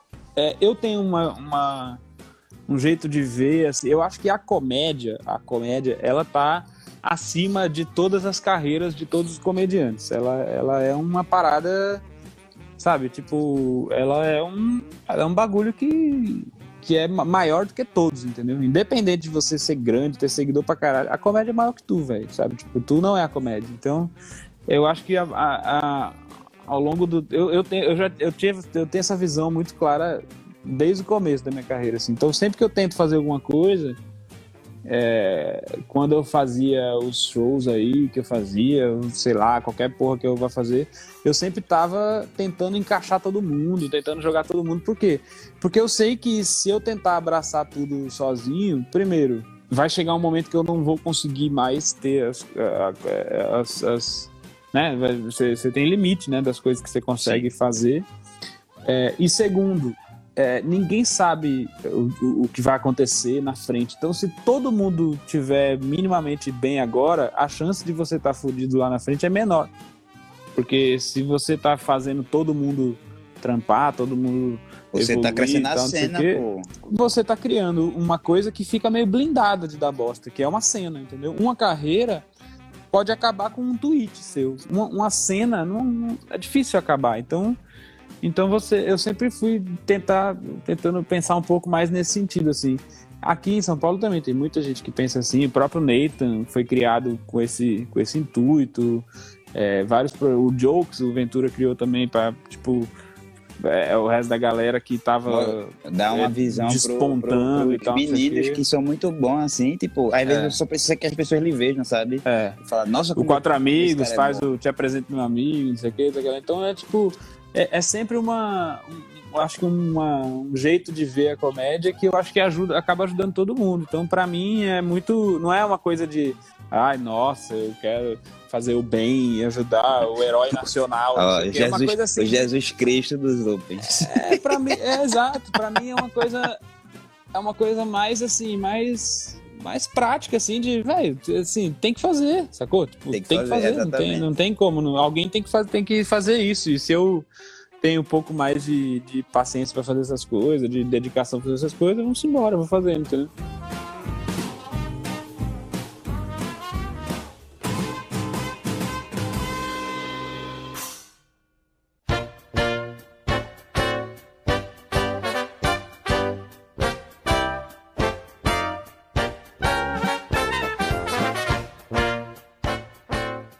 Bruno, o que é que tu tá vendo de bom de comédia nessa quarentena, assim? Formatos ou o que é que tu indicaria? Meme, né? Podcast? Meme, Meme, meme. meme. Cara, eu não sei o que seria da gente passando por essa pandemia sem os memes. Exatamente. Eu adoro meme, cara. Eu acho Eu maravilhoso. não sei o que, o que seria de nós se não fossem os memes, assim, porque ele, o, o- eu acho que o Twitter voltou a ser muito legal. A galera que é a twitteira, a galera que é do Twitter das antigas, tá meio puta, porque o Twitter voltou a estar mais povoado, né? É, eu Porque tô no a Twitter galera- bem ativo. É, a galera com mais, com mais tempo, assim, tal, de. de na, na quarentena acabou volta, é, voltando pro Twitter. E aí volta muita gente ruim também, um pouco ali e tal, pra falar merda e tal, não sei o que. Mas a, a, é, eu acho que ainda é uma rede social que. é, só se você parar pra pensar, assim, quantas pessoas da tua família estão no Instagram, quantas pessoas da tua família estão no Facebook, quantas pessoas da tua família estão no Twitter. Tá- Vai ter ninguém da tua família no Twitter. Então, ainda, ainda é aquela, aquela rede social que só o fato de ter menos gente lá já deixa ela melhor, entendeu? Porque a galera que resolve ir já é uma galera que tá mais na pilha de, de, de fazer aquilo ali ser maneiro, sacou? E você fica com menos, menos filtros, assim, não falo filtros de ah, você é racista no Twitter, mas tipo, eu vou falar uma coisa que se eu postasse no Instagram, eu não queria que minha mãe ou minha avó visse, sabe? Aí você vai lá e posta. Tá É, o? Twitter, o Twitter ele ainda Meu tá Twitter, não meu Twitter é Tiba por família, Comunista, né? pô. Se eu boto Tiba Comunista no meu Instagram, eu já, eu já perdi 150 seguidores, cara. Só porque eu, eu sempre posicionei, né? Só que agora eu tô com muito tempo livre, eu tô me posicionando Cara, demais. Meu Instagram, meu Instagram, eu perdi mais de 500 seguidores né, durante a Meu quarentena. Deus, meu Deus. Mas, Mas não tô muito preocupado, não, velho. Eu assim, chamo isso de- boa. de- de e não tô fazendo isso. Não, não tô fazendo isso de propósito também pra ficar pagando de ai, não sei o que, eu perdi seguidores, mas o que vale é não sei o que. Eu só tô fazendo, assim, eu acho que. O lance é o seguinte, velho, que eu penso, né? Tem muita gente que resolve não se manifestar em nada nessas horas, assim, tal, nesses negócios quando fica mais polêmico as paradas. Eu mega respeito, assim, acho que cada um decide o que quer fazer da tua carreira, da tua vida. Isso. Não vou ficar, sou eu que vou ficar dizendo que tem que fazer ou não. Eu só quero que. Eu sei que essa parada que a gente tá vivendo é um bagulho histórico pra caralho. E eu não queria daqui a 30 anos olhar pra esse período e falar, puta, vacilei de ter ficado. Finada. É, é, é, de ter ficado vendo série porque não queria me contaminar pra não estragar o meu humor do dia. Essa coisa. Tem muita gente assim, ah, não quero ficar vendo essas coisas de política porque eu passo raiva, eu vou, quero esquecer, vou ficar jogando videogame vendo série. Beleza, é uma opção, tu sabe o que o que faz bem pra você, mas cara, porra, essa parada tá passando na nossa cara aqui Não, E- já, já e deixou de você- ser. e você que é uma pessoa que cria, sabe? Você é, uma pessoa, você é um criador, você cria piada, cria texto, cria coisa. Tu tá vendo isso aqui na tua cara e não, e não tá, sabe? Tá desperdiçando essa chance de, tipo. É, no fundo, no fundo, a gente quer ser ouvido, né? O comediante, assim, é, quer suas ideias, quer ser ouvido. Tu tá deixando de ser ouvido agora, na hora que, tipo, tem tema pra caralho pra tu falar, sabe? Então, porra, eu, eu acho uma bobagem, entendeu? Então eu. eu... É, o medo do cancelamento tá muito grande. É, É, hum. E Ah, olha mas que eu faço trampo para mundo corporativo, tal, não sei o que, que é uma coisa que, prega, é que, que preza muito por isso, né? Por descrição, impa- imparcialidade. é, e tal, não sei o que. Mas cara, o momento é num de- o momento tá num agora- nível que se, eu, se alguém chega e fala, velho, você tá errado de falar isso e tal, não sei o que, aí, meu amigo, aí, desculpa, aí tá errado tu, né? Porque É, é uma situação que eu, tipo, você não querer se manifestar é uma coisa. É. Sabe, Tá ligado? Você não querer se manifestar é uma coisa. Mas o que acontece muito, eu tava vendo o Rabi no Twitter, que ele se posicionou. O Rabi nunca foi um cara de esquerda. Ele, eu sempre achei ele um cara muito. Ele faz piada, tá ligado? É. Quando, quando você não sabe pra onde o comediante tá indo, é porque ele tá fazendo as piadas certas, tá ligado? Ele, tá, ele brinca com todo mundo. O que, se ele quiser se posicionar ou não, ele se posiciona. É dele. Mas, tipo, ele nunca foi um cara de esquerda. Aí só porque ele falou um, alguma coisa de Bolsonaro, foi no, na, na Jovem Pan, no Pânico, a galera, tipo, deflagrou ele assim no Twitter, tipo, começou a, a esculachar ele. E, e teve uma parada que me incomodou muito, foi tipo, ei, para de falar de política, não sei o que. Eu fiz, não, a gente não tem que parar de falar de política. Não, o, a gente tem que falar o que a gente Emílio- quiser. Eu até comentei no Instagram do Rabin, de, de, o Emílio falou, porra, só fa- agora só fala de política e coronavírus. Aí eu, É eu até... tem. Eu, eu, até, eu até pensei, cara, é exata, eu, assim, pra mim o problema é esse, porque na verdade, na verdade, a gente só deveria estar falando mesmo é de coronavírus. entendeu? É, a ideia era que só tivesse Entendeu? corona. Teoricamente. A pauta do, do, do, do resto da galera do mundo, assim, tá sendo mais a coisa do corona, assim, entendeu? Então, Eu- olha, é, é, é, o olha Brasil que- vai estar em muito especial de comédia americana no futuro, viu? Muito. Se, se prepare para se, pra virar piada. É. É. que a gente é piada internacional, cara. E a gente É. tem que. Tem que aceitar isso e não deixar isso acontecer. Eu sei que o papo tá ficando sério e. Não, mas, eu é, acho que a gente tem que é uma também coisa que saber. tem que ser falada. É, saber trocar ideia sobre essas coisas, eu acho assim. Por isso que eu falei de. Você, fa- você falou de otimismo, pessimismo, eu falei que tava pessimismo, porque a Anitta foi lá e falou: Ah, eu tô estudando para poder me posicionar de um jeito mais certo, assim, mais seguro e tal, não sei o quê. É, e, a galera, e a galera zoando ela, meio que dizendo que ela não sabia o que, que é três poderes e tal, não sei o quê. Mas, Bicho, todo mundo deveria estar nessa onda, assim, aproveitando essa onda de falar, tá, deixa eu tentar entender um pô. pouco mais, né? Um pouco mais sobre isso, tá, não sei o quê. Então, acho que, acho que vale a pena a gente falar também, porque é, eu não. É como você falou, o presidente fala tanta merda que eu acho que qualquer merda que eu falar aqui vai ser menor do que ele fala. Então eu tô tranquilo de falar merda. É. Ele tá querendo a uia da gente, Bruno.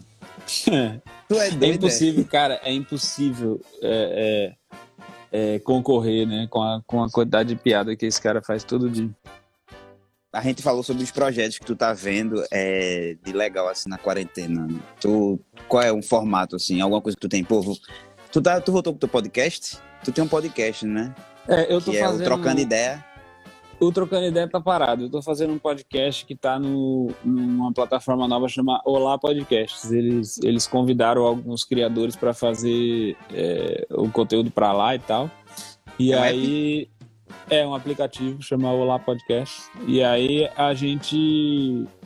A gente tá fazendo. tem uma galera criando conteúdo para eles. Aí eu tô fazendo um lá, chama Humor do Escritório. Eu, eu dei um nome chamado Cafezinho Rendeu. ah, que era tipo gostei. papo de, papo de café, assim e tal, não sei o quê.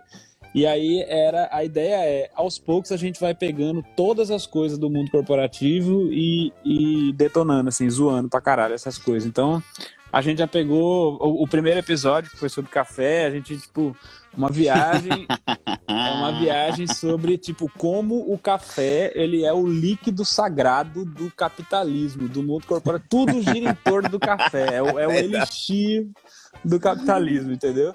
Tudo gira em torno do café, tudo, tudo. Assim, uma- um negócio que você fala, qualquer coisa que você vai fazer no escritório é bora ali tomar um café, aí você vai no café. Aí qualquer coisa, você, você vai fechar um pedido com alguém, pô, vamos marcar um café, marcar um Café. Vai chamar pra dar uma comida de rabo na pessoa, rapaz, vamos só tomar um cafezinho ali rapidinho que a gente precisa conversar um negócio. Tudo, é, a fofoca do, do negócio é no café, a rádio peão é no café. Tudo, tudo tá no café. O, o café, ele é quando você quer matar um trampo, você levanta, vai tomar um café. Quando você quer trabalhar um pouco mais, você toma um café, vai trabalhar. Tipo, tu- tudo gira em torno do café, sacou? Então, O, o café É, é, é tão universal no mundo corporativo que se alguém te chamar tomar um café, você não sabe se você vai ser promovido ou demitido, tá ligado? Você É. fica, e aí? Não, e, e você começa a perceber também uma parada que é o seguinte: você, é, você é, tira mais ou menos a personalidade da pessoa é, tomando café com ela. Porque o café, ele é uma bebida que é, a, a, a, a, boa, a- a coisa boa da, da bebida é o café. Chama- A bebida chama café. Então, a, a coisa que você tem que sentir o gosto é café. É o café. Café Entendeu? é lançado no pé. É, aí você pega e, e taca três colheres de açúcar no café. Aí tu tá tomando açúcar, tu não tá tomando café. Aí se tu botasse água e três colheres de açúcar, ia, ia dar o mesmo efeito, entendeu? Então, você passa a respeitar as pessoas pelo jeito que elas tomam café. Se você senta com alguma pessoa e ela vai tomar o café e bota açúcar, não confie nessa pessoa. Ela é uma pessoa que ela Ela é poser. é, não, ela é uma pessoa que ela tá tomando café só pra tá no hype. No fundo, no fundo, ela não gosta de café, entendeu? É Ela aquela tá- pessoa que fuma cigarro e tosse. É, sabe? Ah, não, que- exatamente. Exatamente. É Tipo pessoa maluco strike. que ela não entendeu, ela não entendeu a parada, ela não entendeu a parada. Aí, a- o pior ainda, a pessoa fala, não, porque açúcar engorda, eu vou botar adoçante. Não, não é pra botar nada, caralho, entendeu? Nada, zero. É pra tomar... Por quê? Porque o café você toma o primeiro, eu tomava, eu, eu já tomei café com açúcar, eu já fui esse tipo de pessoa. E aí você começa a, a tomar o café, as primeiras xícaras que você toma, é ruim pra caralho. Você É meio que não entende bosta, o porquê, é né? Por que adulto esse- toma isso? Você fala, cara, é muito ruim isso. Cara, na 18 xícara, começa a descer. Começa, tipo, porra, tá O interessante. corpo assim, desiste. sabe? Então, O corpo desiste, tá ligado? O corpo. Vamos aprender a gostar disso. É, dali a pouco você gosta, é do gosto do café. Esse dia eu fui fazer um evento que a, era uma, um evento de, de educação, eu fui ser é, apresentador do evento, mestre cerimônias do evento, e aí era, era num SESI, acho que foi em Varginha, não sei, era um negócio desse de educação SESI, essas coisas assim e tal. E aí chegou lá, era a galera da, da cantina do bagulho que tinha feito o, o camarim lá. Aí eu cheguei uma garrafa de café, eu viajei, sei lá, cinco horas para chegar nesse lugar. Cheguei lá, seco para tomar um café. Aí peguei a, a, a, garrafinha térmica, abri a tampinha, botei no copo, dei uma golada. Meu amigo, o café já tava adoçado. Ah, e, tem, e já tem e já tem um tempo que eu tomo café sem açúcar. Arrepia o céu da boca a quantidade de açúcar, sabe? Tipo, fica um negócio assim. Parece que você vai um tomar negócio... um café e tá tomando Guaraná, né? É bicho, horrível pra caralho, assim. Então, é, você, dali a pouco, você começa a achar ruim com açúcar, entendeu? Então, as verdadeiras, as pessoas mais confiáveis, elas não colocam nada no café. Por quê? Porque elas são pessoas que elas foram na raça, entendeu? A galera que a galera que insiste, a galera que vai falar uma hora vai ficar bom. Então essa já é uma pessoa diferenciada para você sentar na mesa e trocar ideia, sacou? Uma pessoa que toma café sem açúcar, ela tem a força de vontade que um comediante deveria ter. De continuar. É isso, você não quer a vidinha fácil, adoçadinha, entendeu? Você, você, você tá ali na raça. Você quer café quente no cu, é isso que você é quer. Isso. Café, café é isso aí, pô. Agora, a pergunta, temos a pergunta mais polêmica da comédia, né? Que qual é o limite do humor, mas fique tranquilo que eu não vou lhe perguntar isso. É, eu quero saber qual é o limite do café. Foi perguntado aqui por Cíntia. Qual o limite, do, pra você, qual é o limite do café? Cara, é pilão. Passou de pilão pra mim já não dá. até pilão vai, até pilão vai. É porque também não é todo mês que a gente consegue ganhar dinheiro para viver de Nespresso, né? Então, então, Meu às amigo. vezes, às vezes tem que ir no pilão, mas assim, daí para baixo aí já prefiro, aí já, entendeu? Já, a gente vai para outra coisa, entendeu? Aquele, quando eu morava, quando o pai morava lá em casa, que ele fugiu de casa, né, pai? Aí quando ele morava lá em casa, ele comprava aquelas cápsulas de café. Porra, era muito bom, porque não dá trabalho é nenhum, tá demais, tá ligado? Né? Você é. só vira o pitoquinho. Aí quando ele é foi isso. embora, eu tive que aprender a fazer café. E foi complicado, cara. Não, eu tomo todos os dias. Todos os dias. Tipo, todo dia, todo dia, todo dia eu tomo. E tomo com leite. Minha gastrite gosta aqui só. É, eu acho que eu, tô, eu acho que eu tenho alguma coisa, tipo, refluxo, ah, certeza, alguma coisa assim, ah, porque às vezes dá uma queimaçãozinha aqui assim, Sim. mas que se foda. É, se eu quisesse ficar saudável, eu só tomava água. É, quem, quem me segue, quem vê meus stories sabe que eu não tô muito preocupado com o negócio da saúde, não.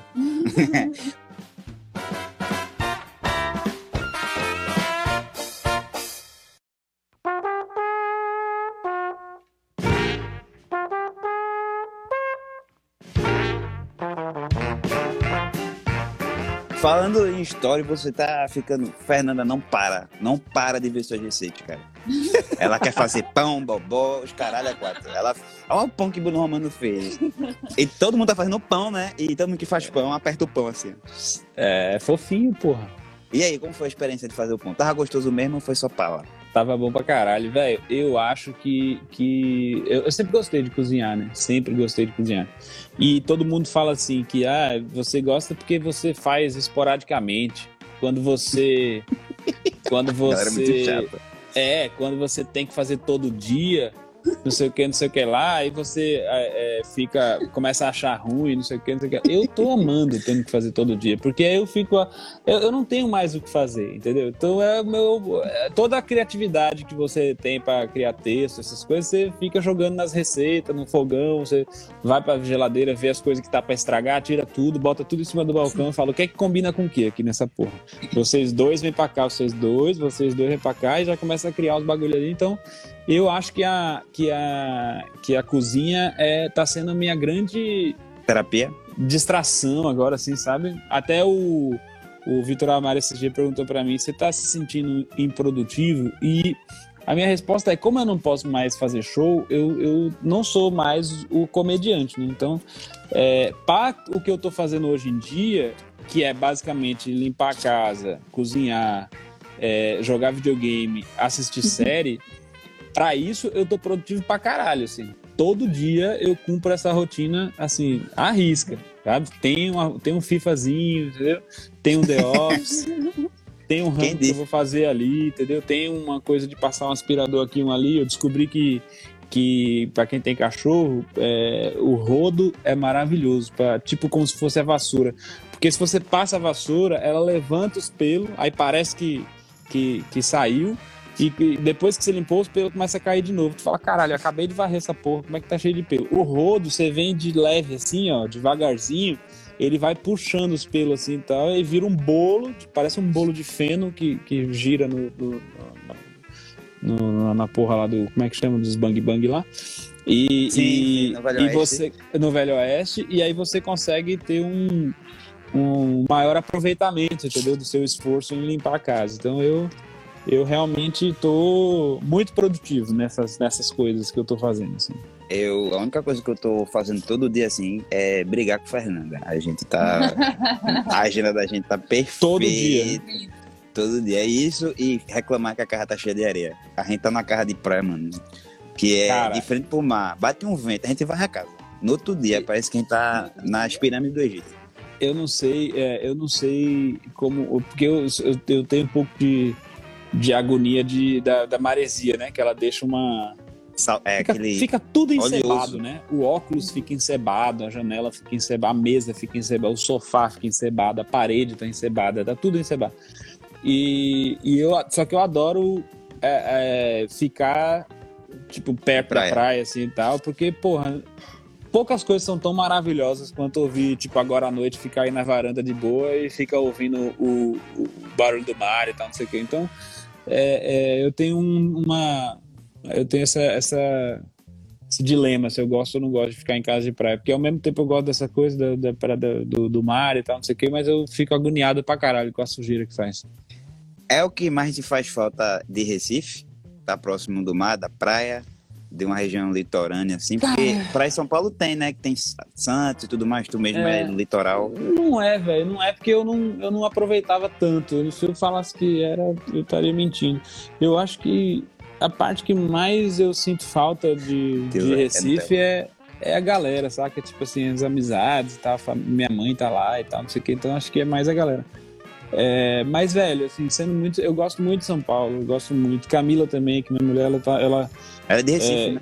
ela é de Recife, morou a vida inteira aí, tá aqui no tempo que a gente mudou pra cá só. Então ela, eu- no começo ficou esse receio, será que vai gostar, será que não vai? Ela, tipo, falar pra voltar pra Recife hoje, ela não- nem considera. Então a gente se adaptou pra caralho aqui, velho, a vida aqui. assim. Eu, eu fui uma vez pra São Paulo com Nanda e é uma cidade muito peculiar, assim, cara. Eu me apaixonei, não vou mentir não, me apaixonei por São Paulo de, É, de tudo, de sair. de- Eu me Ficou sentia... famosa por ser essa cidade caótica de trânsito, de não sei o que, não sei o que lá. Minha sogra tinha essa coisa de não gostar muito e tal, mas quando ela veio pra cá, ficou de boa, viu a facilidade, as coisas, todo mundo gosta.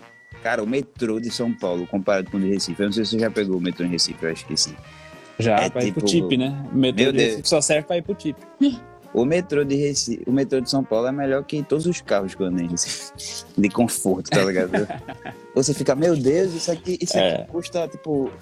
Não é, não é um Uber isso aqui, gente? É, é foda. Tem Uber que a gente pega em Recife que é pior que o metrô de São Paulo. É o lindo metrô de Recife como é funciona, né? Como tu chega nos lugares, assim. E eu, não, eu sou muito bairrista, viu? Eu não tô fazendo isso de, ah, complexo de vira-lata, não. Eu gosto muito de Recife É. e mais, tipo, em questão de Agora- organização, de estrutura, São Paulo é foda. Agora, São Paulo sabe que ela é foda desse jeito, então ela, ela, ela custa caro, entendeu? O nariz Ela, é... ela, che- ela chega pra tu e fala: é, tu vai ter essa estrutura, meu amigo, tu vai ter, mas, mas não vai ser de graça, meu anjo, tá bom? Vai ficar bem carinho pra você. Então a galera que vem, às vezes a galera até, esses dias eu tava conversando com o cara que veio de BH, comediante, ele falou, porra, é, eu me organizei, juntei dinheiro pra poder ficar um tempo assim, né, e tal. Eu falei, juntou, não foi? Ele falou, foi. Isso é, é o tipo de pergunta de como você já passou pelo problema. É, Juntou, não foi amigo? Juntou, Não. não foi bebê? Hum, entendi. tá bom. Aí São Paulo fala: me dá aqui essa pochete que tu juntou, deixa que eu tomo conta desse dinheiro aqui pra você, vem. Vem que eu vou cuidar. É um grande agiota, né, São Paulo. É, puta que pariu, vai se fuder. Ah, eu tava. Eu ia, a gente fez, mano, eu e Fernando, a gente teve uma larica em São Paulo, na Burger King. Que tudo bem que a gente comeu como se não houvesse amanhã, tá ligado? Mas a gente gastou, cara, na Burger King. Eu não sei se a galera vai se impressionar. Eu me impressiono. 60 reais, cara. Gastou. Pra duas pessoas. Tá, caralho, Tibete. Gastou 60. É muito? Aí acho que a gente vacilou.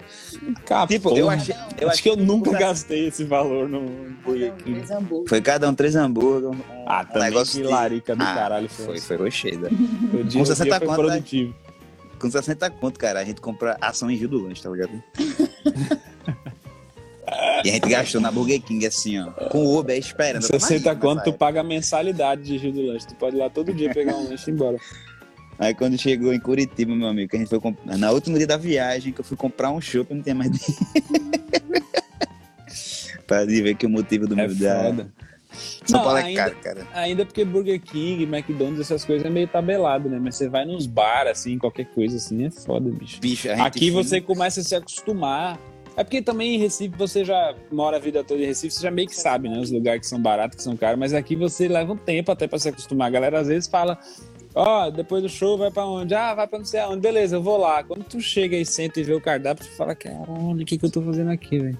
A gente fez teve um rolo desse que a gente saiu com um brother, da, com um brother meu, a gente foi lá, aí foi pra um barzinho super caro, a gente ficou bebendo, não sei o quê. Aí chegou a prima de Fernando e olha, tem um bar um pouco mais, a gente só fez descer um pouquinho. Que a gente pagava o chopp era 4 reais. O chopp bom, tá ligado? O chopp tinha chopp de. Era 2 reais o chopp. Era cone de chopp. E tipo, o dinheiro que a gente gastou na, no, prime- no primeiro bar, assim, que foi onde a gente passou mais tempo, a gente poderia ter. A gente tivesse bebido muito mais no segundo bar, não teria gastado metade É. do que a gente gastou no primeiro. É. E eu me senti bem triste. A, a Cintia triste. tá falando aqui da Bela Paulista. Eu me lembro que quando eu vinha pra São Paulo fazer, fazer show, né? Porque eu não morava aqui. é, a- aquela primeira geração de São Paulo era uma geração que ia muito na Bela Paulista, assim. A galera. É, Sim. O que é a Bela Paulista? cara- Eu não conheço. é uma padaria que tem na, Ah, per- per- é a- perto da Paulista. é uma padaria que todo mundo fala dos comediantes, né? É, é É. 24 horas e tal. Tu chega duas e meia da manhã na padaria, tem fila pra entrar. Cara, porra, não dorme não, né, mano? É bizarro, São- bizarro. E aí, eu- as primeiras vezes que eu fui lá, eu, eu estilei, velho. Eu estilei. Na época, liso pra porra. Indo, indo- eu ia, ia pra, pra São Paulo já é, com dinheiro contado, assim, porque não era sempre que, que eu conseguia pagar a passagem, as coisas, com o cachê que eu, que eu ganhava aqui, né? Sim. Então já ia. Já ia Perdendo. No, no limite ali. Chegava nesses lugares e falava, "Ah, vai querer o quê? Um suco. Um suco pra mim. Vai comer? Não, lembro- não comi, pô. Comi antes de sair de casa. Eu lembro eu fome falei- do caralho. Show com o Rodrigo lá em Maceió. A gente foi num lugar muito chique, né? Aí o cara, quer comer o quê? Eu eu tô de boa. Fastio da porra. Menino, só negócio caro. O cara bebe no máximo uma água. É. Saudade de quando eu fiz meu show lá no Loft. E me deram um balde de cerveja. Quando eu... eu achei que ia ser assim sempre, mano. Vocês me acostumaram muito errado, velho. Foi tipo, eu participei do Ainodê, tá ligado? Que eu achei que ia ter show toda semana e, bebida de graça. A galera pergunta, eu bebo de, bebi de graça, peguei uma Heineken lá com o Kevin, peguei Mas a era segunda. porque, era porque a gente já era macaco velho também de fazer essas coisas. A gente já tinha cansado de se fuder nessa. Na hora que ia negociar com o bar, a gente já, ó, mas tem um negócio. A gente precisa de um consumo aí e tal, não sei o quê. Aí geralmente a galera, ah, beleza, limpeza, vai, deixa. Tu falou que a Má perguntou sobre a improdutividade. Eu achei que era uma coisa que nem todo mundo tava passando, mas todos os papos comédia que eu tô tendo, que eu tô conversando, é, tá todo mundo muito improdutivo. É, é, o teu, tua bolha também tá assim, cara? Tá, pra caralho. Eu tô com ódio das pessoas que estão sendo produtivas, na verdade.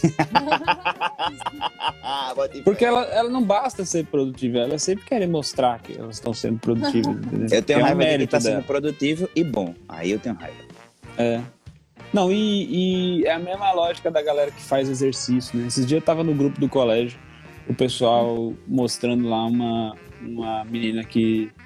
uma amiga de um cara, de um amigo meu do colégio, que todo dia ela faz live. É, fazendo treino. Tem duas pessoas na live dela. Eu sei que a nossa também não tá se bombando tanto, mas assim, são duas nem olho. pessoas. Não, também não, mas assim, pra, a troco de que ela tá fazendo essa live? Pra, sabe, tipo, pra, pra mostrar pra quem que ela tá malhando. Só malha, meu anjo, entendeu? Só vai lá e faz o teu. Malhação é uma coisa que é mais divulgada na internet, tá ligado? Mais do É. que do que sopão. Agora tem Eu mais orgulho de tentando- postar em academia do que sopão. É, por isso que eu tô tentando fazer a, a- o lance da comida, porque eu, eu, eu, tô- eu tento fazer o contraponto, entendeu? Se a você pessoa. tá batendo de frente. Se a pessoa vê, acabou de ver o story de alguém malhando e, e não sei o quê, e, tipo, aí pensou, porra, eu queria ser como essa pessoa, sabe? Tipo, que bosta a minha vida, o jeito que eu tô levando a vida, tá tudo errado, não sei o quê. Aí passou pro próximo stories, tem eu fazendo um rango, a pessoa fala, não, é essa vida que eu, é essa aqui. Você é o cara que tá salvando. Você tá Então, salvando. Você é, é o, o fio de sanidade nesse mundo de Exato. quarentena, cara. Agora, Exato, eu tô, eu tô puxando essa responsa, entendeu? De, de trazer pra, a gente pra pular. Não é hora de ser de ser produtivo, de ser fit. Tá todo mundo fudido, nossa cabeça tá fudida. Então é hora de comer, meter o louco mesmo. é, o povo, tem, o povo tá com tanto medo de. de... Eu tô zoando, tá? Só pra não sei se tem alguém aí, porque assim, realmente tem gente que o, o exercício é o que desopila a pessoa e eu, ok, eu sei disso, mas é que eu, pra mim, não. eu tô brincando, mas tô falando sério. ah, A ai, pessoa botou é, aqui, quem não sabe cozinhar. Quem não sabe cozinhar, vai no meu stories, que eu tô fazendo só uns, uns pratos muito fácil. É, Tem pra quem tem preguiça. Ah, eu vi um bobó que tu fez, mano. Que eu fiquei doido que fosse por aqui por perto. Porque tava bonito. bom, né? velho. Tava bonito. E é só cozinhar macaxeira, misturar lá e tal, não tem segredo nenhum. Já salvei pra fazer. Fernanda, ela tá bem né? adepta dos seus, do- da- das- dos seus pratos. É, vamos, vamos, a gente tá com 40 minutos já de live, 1 hora e 40. Tá com É. caralho. Tá bem massa, nem, nem tô sentindo o tempo passar, cara, de real. de verdade. É, o que tu acha que vai ser o futuro da comédia, cara? Tu, tu acha que é muita arrogância da gente tentar prever esse futuro? Eu Ou tu acho. acha que dá pra gente prever pelo menos certas coisas, assim, tipo, vai voltar ao normal? É, eu acho que não dá, velho. Acho que não Nem dá. pra especular algo? Eu acho que não. Eu acho que no fim das contas. é, Eu, eu, eu, não, eu não vejo muito de um jeito é, mais radical de que, tipo, que nem a galera fala agora de home office, né? Tá to- todas as empresas agora estão discutindo assim de que, porra, se a gente tá sobrevivendo home office, talvez a gente não precise talvez, do, do escritório, talvez dê pra galera ficar home office, tal, não sei o que. Como se agora o que, o que tivesse acontecendo agora servisse de base pra alguma coisa. Mas o que tá acontecendo agora é uma pandemia, caralho, sabe? Tá tudo fechado, tá tudo. tá- a gente tá é, sendo bombardeado por notícias toda hora, a gente tá tipo, sem saber o que vai acontecer. É, a- o, que, o que tá acontecendo agora não é parâmetro pra porra nenhuma pra gente poder, sabe? Tipo, é, empresa, se a galera tá é, trabalhando, não tá trabalhando, não sei o que, isso não é. Não, não dá pra você falar quando voltar, então a gente fica assim, porque aí quando voltar já, já vai ter outras coisas acontecendo. É outra, também, real- Então- outra realidade. é, então assim, eu Outros não acho que é problemas. tipo, que nem a galera falar, é, é- é, algumas coisas, tipo a música, tipo a comédia, ou sei lá, o teatro, qualquer coisa assim, nunca mais vai ser o mesmo. Tudo bem, pode ser que não seja o mesmo, mas assim, eu não vejo, por exemplo, assim, agora a gente tá, eu tô fazendo uns shows online, né, pra empresas e tal, não sei o quê. É, beleza, eu não vejo que agora vai ser assim a minha vida. Eu só vou Sim. fazer show online. Não, eu vou fazer presencial. A diferença é, como eu tive que fazer agora o online, porque é, é o único jeito possível de fazer, eu não quis fazer no modelo, no formato de stand-up, porque eu acho que não funciona. Não tem plateia, não vai funcionar. Eu, eu, eu criei, tipo, um, um outro, uma outra parada. Entendeu? É como se fosse uma live. E aí tem, tem aí música no meio, tem interação com a galera, a galera participa, aí tem uns quiz, assim, bizarros, de, de coisa de quarentena, pra galera se soltando e tal, não sei o quê. Tem hora que abre a câmera pra fazer alguma coisa, não sei o que lá. Então, tipo, tem um, um novo, um novo jeito de fazer as paradas. Aí pode ser que lá na frente é, eu continue fazendo isso. Quando, por exemplo, a empresa não tem grana para pagar logística, ou quando, por exemplo, eu posso fazer isso de um jeito. Ou quando a empresa é toda home office, aí não faz sentido tirar todo mundo de casa só para ir me ver num lugar, entendeu? Então, Sim. pode ser que mude o jeito que a gente vai fazer as coisas, só que não é uma coisa era assim, agora vai ser assim. Eu acho que Tu acha que vão voltando, vai- mas soma vão ser as coisas que estão fazendo agora, entendeu? Saca? Saquei. Você vai, tipo, você tinha um você tinha várias coisas que já era comédia pré-pandemia, né? Que são vários formatos. E você tá adicionando. Você, test, você teve um tempo, tá tendo um tempo para testar novos formatos. É. Que E eu, futuramente e podem eu tô fazer jogando parte. a real com as empresas, cara. As empresas, eh, elas também estão. Elas, elas, assim, a, a minha discussão com quando rola algum- alguma alguma cotação de show, essas coisas, a primeira coisa que eu faço é chama pra chama pra bater um papo com a galera. É, e aí nessa hora eu falo, ó, galera, é o seguinte, ninguém sabe o que fazer, entendeu? Assim, é, o meu show depende da plateia. Você viu o meu vídeo, você gostou? Gostou. Por quê? Porque tinha risada, porque tinha reação. A piada sozinha, é- é- ela, ela não dá, sabe? Ela não faz tanta, tanto, tanto Sim. sentido. A minha Sim, uma impressão é que a risada ela faz parte da piada, sabe? Tipo, Sim, porque com como a risada ela pontua a piada, ela diz aonde é engraçado e tal, não sei o que, ela, ela meio que faz parte ali da parada. Então não dá pra fazer o negócio sem, sem isso. Então eu tô disposto a, junto com vocês, criar uma coisa que, que vocês podem, sei lá, achar legal, engraçado e tal, não sei o quê. Mas eu não quero fazer eu fazendo stand-up todo mundo assistindo. Se vocês toparem, tamo junto. E até agora todas as empresas que, que procuraram é, até preferiram, assim, porque, pô, vai ser legal, a gente vai fazer um negócio específico e tal, não sei o quê. E aí é, eu tô me ocupando fazendo essas coisas, criando roteiro pra esse tipo de coisa. Melhor do que tentar fazer algo que a chance de dar errado é muito grande, sabe? Só pra tentar ser fiel. É muito melhor você adap- se adaptar à situação do que, ah, eu sou comediante stand-up, eu vou fazer stand-up, mesmo que, que as situações não estejam adequadas. É. Você pode meio que adaptar, sabe? É, a questão é que, tipo, há humor não só em, em stand-up, existem várias formas de você. É, o, o vídeo que eu fiz, externar. por exemplo, de home office, lá, dica de home office tal, não sei o quê, é um, é um exemplo pra, que eu uso pra empresa de assim, ó, tu acha esse vídeo engraçado? Tu acha que a galera da tua empresa ia achar esse vídeo engraçado? Ah, sim. Isso não é stand-up, tá? Isso é uma paródia que foi publicada na internet. Mas assim, é comédia, é engraçado, a pessoa tem um- uma reação. Então, se eu criar várias coisas parecidas com essas numa espécie de uma live, porque aí eu, eu, eu gravei aquele vídeo, o vídeo não precisa ter a risada.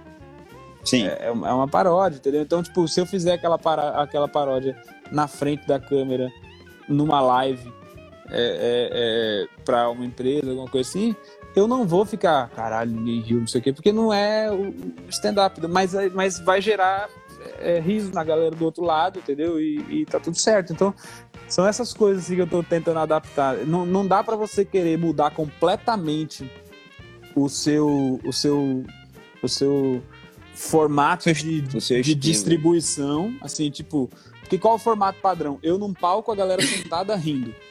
Qual o formato que está sendo imposto agora? Eu numa câmera, a galera do outro lado da câmera rindo. Mudou completamente o formato. Não tem como você mudar completamente o formato e não mudar o formato de conteúdo, não, não mudar o conteúdo, entendeu? Porque esse conteúdo que eu falo no palco para a plateia que está aqui na minha frente funciona porque esse é o formato. É o formato ideal pra ele. Se eu tô mudando o formato, eu também tenho que mudar o conteúdo, sacou? Tipo, tem que ser uma coisa diferente. Tipo, é que nem você ter uma, uma piada e você, tipo, eu quero fazer essa. Eu tenho essa história, essa premissa que você falou. E eu quero transformar ela, ela em uma piada de stand-up. Eu vou roteirizar ela pra stand-up. Ah, Exato. eu quero fazer um monólogo. Eu vou roteirizar um monólogo. Porque eu não vou precisar de, de tempo, de reação. Vai ser É só. o que você vê eu- também quando você vai fazer em TV, às vezes, né? É. As É, é. ali e tal. O importante é continuar tentando fazer o pessoal rir, cara. Eu acho que a galera não tá entendendo a importância do, do comediante nesses tempos de pandemia assim. Como caralho. é, são os. Eu, eu falei uma vez, é, é o profissional de saúde emocional, cara. tá ligado? Porque é, esse negócio de quarentena assim é coisa de louco. Você passar. Eu tô há dois meses que eu não sei o que é rua, cara, assim. É. Sabe? E Ontem eu tava passei por trocando isso. ideia com um brother meu que ele é. ele, ele estuda é, neurociências, bagulho de cérebro, assim, né?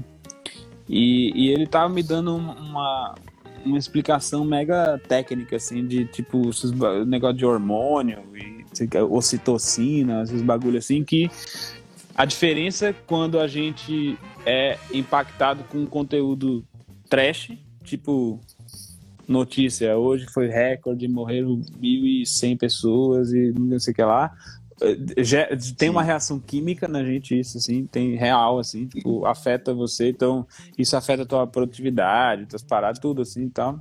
Bom que também não, é, é legal pagar a conta aí, Tiba, se, se puder. Foi, vovó foi dormir e desligou aquela luz do, da varanda dela. Como se Não é nada. porque você tá na praia também que você não precisa de energia. né? Também não precisa ser tão alternativo, assim. Eu vou, vou vir aqui pro meu quintalzinho. É porque lá o Wi-Fi é o melhor, né? Porque tu sabe como é praia, né? Cidade de praia. É, Vixe, Maria. internet é horrível. Eu vou, acho que eu vou dar. Eu vou entrar. Vou entrar aqui, ó. Fazer um tour. No programa de hoje, no programa de hoje, Tibério revela pra gente a estrutura. Vocês querem ver meu fumódromo? Pelo menos agora eu posso estar dando coisa. que eu saí da banana de vovó. Menino, e ela vem aqui, ela sempre quase me pega no flagra. Sempre. Eu e Fernando dá uns pulos da cama assim. Ela. Ah, ela já sabe, né? Ela já me vê me avisando antes. Aí eu saio com aquele É. olho vermelho. Oi, o que a senhora quer? Uma lombra do cara. Ai. Pô, Mas- mas realmente a internet lá tava 10 minutos melhor. Pra gente... É. É... Quase duas horas de. de, de, É de- isso. de-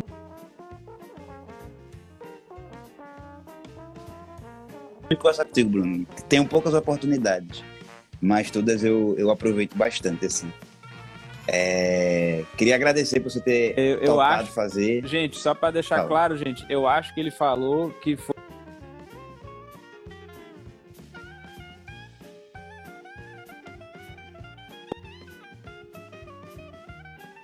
Eu tô fazendo a tradução pra galera porque tá, você tá falando assim, eu acho que- Tá dando um choque, tá ligado? Aí o choque acelera a tua fala e aí volta num pedaço que você tava terminando a palavra. Mas na verdade eu falei exatamente isso que tu falou, sabe? É que. Tradução simultânea. Eu tô dizendo que, que Bruno, é, eu sempre aproveito, a gente conversa pouco, tipo, a gente nunca para pra realmente conversar com a frequência, mas sempre que a gente conversa são papos muito legais, assim. Eu te acho uma pessoa muito inteligente, não só em relação à comédia, mas em outras coisas. E sempre muito bom bater esse papo de comédia. Se a gente tivesse no grupo do stand-up agora, alguém já ia mandar aquele meme Babão. Do, do babão. Ah, mas eu sou babão mesmo, cara. Eu só. A única diferença é que você tem que aceitar, tá ligado? A gente admira certas pessoas. Porque é engraçado, porque a gente se foca muito em falar de que a gente não gosta. Já reparou? Ah, eu não Sim, gosto da pessoa. não. Mas quando a gente gosta, a gente tem esse meio que trava. Uma vez chegaram pra mim, tu é babão de Rodrigo Marques. Eu fiz. E daí? Isso mesmo? Que O que é babão? É gostar do cara? Tu não Eu ter percebido isso antes. Nossa senhora. Uma vez, Rodrigo. Sabe como o Rodrigo é delicado, né? Opa, uma- um amor de pessoa. eu cometi, acho que eu tive, eu teve um erro de ortografia assim num vídeo e ele ficou daquele jeito bem te odeio, tá ligado? que eu, que eu comecei a chorar. Eu chorei, man. Eu parei assim e fiquei. Aí, Fernando, o que foi? Tô triste só. Não, é, você, você errar com o Rodrigo é uma coisa assim É, é. que puta que pariu. E de- não, mas depois de cinco minutos parece que você não errou, tá ligado? Ele fala, não, É. mas é nenhum, é de boa, tá É. ligado? E ele, ele tem o jeito dele exclusivo. É, É, o gordão, né? O nosso gordão. É o gordão. Deco falou que só caramba, vou me lascar pra editar o podcast. É Deco que tá editando o podcast. Deco é teu aluno lá do, do, do Ó, apartamento. ó, o Rodolfo aí. Rodolfo manda o meme do, do babão aí, Rodolfo. Deco, valeu, meu velho. Você deu feedback pra mim lá pelo Instagram também. Massa que você curtiu, meu irmão. Rodolfo é o rei dos memes. Rodolfo é o melhor memeiro que tem. Ele é conhecido em São Paulo, né, Bruno? O Ventura compartilhou o meme dele aqui, aí fez o nome, né? Fez o nome do nosso garoto. o Rodolfo de pau. então é isso, Brunão. Muito obrigado de verdade. É... Tamo junto, Tiba. Eu gosto de você pra caralho também. Eu já falei com o Rodrigo isso. É, acho Tem que falar pra talvez mim, né, Pedro? É, mas eu falei uma parada assim, porra, que bom que que ficou uma galera em Recife fazendo stand-up, feito tu, feito a galera que tá fazendo e tal, feito, né, Antônio que tá aí na luta, né? Então a gente. É, PHD e Open Mic ele já. Não, mas é porque eu acho que, que é maneiro quando tem alguma. Quando tem alguma, algum movimento acontecendo, tipo isso, entendeu? Que a gente tá falando aqui. A, a galera que tá fazendo mais até pela comédia, assim, do que pela própria carreira. Então eu vejo isso pra caralho aí com a galera que ficou. Então É, eu acho você, importante. você puxa um pouco esse barco aí também da galera. Então continue fazendo isso. Eu sei que às vezes falta paciência pra fazer, mas continue porque é muito importante isso. Eu, eu acho que, é, enquanto foi uma frase que Flávio me disse, que disseram a ele, eu acho que foi Délio McNamara, foi Hermes Ceará que falou que enquanto não tiver, enquanto todos os comediantes tiverem ido, tiverem que ir para São Paulo, não vai ter humor, o stand-up nunca vai ser nacional, sabe? Vai ser sempre Sim, em São claro. Paulo. Tipo, eu preciso do comediante de Recife. Ele vai ganhar menos? Vai, mas tipo, tu não precisa fazer comédia pra ganhar 20 mil reais, 30 mil É. reais. Porra, se você consegue ver bem, obviamente que você tem que ter sua própria, suas ambições. Sim. Mas, eu tipo, com meio é- milhão de reais já consigo me manter. Eu com 100 mil, dois meses de boa. É gastação de maconha, man. real. Eu, eu acho que eu ia ser a primeira pessoa que ia ter overdose Caralho, de THC. Não, e é porque aqui também rola uns, uns negócios mais caros, né? Sei, Recife é mais difícil, mas aqui, tem, aqui não tem limite também nesse preço aí, não, viu? Não, man, mas aí é um Puta negócio que que deixa o cara burro. Eu, eu lembro que eu tava. Eu, eu acho que eu dei três pregas numa. E eu sou forte, mano. Eu, eu tô aí treinando todo dia. E Tá em forma, né? cheguei lá. né, Não ia falar o nome aqui. Vai, toma na tua cara. Mas ele tem peixe, porra, não é possível. Toma na tua cara. Não, tem Ai. uns negócios que é, pa- parece que sai, ah, sai do beck uma mão assim e faz assim, ó. Pum! Aí tava Caio conversando comigo, tá ligado? Caio, o Mágico, que é o melhor Uhum. nome artístico da história, só perde pra Charles Estilo. Aí ele tava lá conversando comigo um negócio super interessante. E eu, tipo, tava assim, cara, eu vou dormir, mano. Ele vai ficar muito puto comigo se eu dormir. eu vou dormir em pé. Aí quando eu olho pra. só. Mano, aí quando eu olho pra Fernanda, tá ela numa cadeira daquela de, de computador. Não na cadeira de roda, não, uma cadeira com rodinha, girando, mano, pela. No, na varanda de Rodrigo, girando assim, ó. Aí eu, gente, que é isso? O Rodrigo Meu é o, Deus é o Willy. Wonka do, do THC. Rodrigo. Rodrigo, aqui, aquela cobertura ali, meu amigo, é só. Só Sangue de Cristo. tem sangue de poder. Cristo tem poder. Ali só Jesus na causa. Ai. Jesus Por isso que eu tô primeiro- lá sempre, né? Você, você gosta muito de, de participar, né? Ah, Romano, Valeu, muito meu obrigado. amigo. Foi massa o papo, Valeu. velho. De verdade. É, é, uma, é, um, é um formato que eu pretendo continuar fazendo, então é, já fico esperando próximos convites, porque, Demorou. enfim. também. Muito obrigado por, por aceitar, tá? Então, Valeu, galera, galera que assistiu aí também. esse foi o Papo Comédia. Romano, se despeça da, do pessoal. É, pessoal que tá cansado dessa coisa da vida fitness e produtiva, vem comigo. Vem comigo, que aqui é só procrastinação, comida gorda. É só isso que você vai ver comigo. Assim, eu sou um péssimo exemplo, por isso que eu acho que você deveria estar acompanhando meus stories. Então é isso, galera. Me segue aí. Eu, eu- eu nunca faço live na- no meu perfil, porque eu, eu não gosto de ganhar seguidor. Mas tá aí, ó, Rafael Tibério, me segue. Segue o Bruno Romano também, esse cara eu sou muito fã. Ele tem um, tá com um vídeo muito massa do. Vejam lá o vídeo do, do home office, é sério. É, é uma coisa muito engraçada. é sério, e compartilhem, porque é muito bom. É isso, pessoal. Valeu. Esse foi mais um Papo Comédia. E agora, ó. Tá, porra! É minha. Aqui é super produção, pô. É Warner Brothers. Maravilhoso. Falou, galera. Foi mais um Papo Comédia. Fiquem esperando o podcast sair. Vai ser a versão resumida, então só vai ter três horas. Então... um beijo. Valeu, Romanão. Valeu, Beijo. mano. Tamo junto. Abraço. Eu não sei porque eu fico falando porque o nome do pessoal é Romanão. maiúsculo. Romanão, Brunão. Dale, Brunão.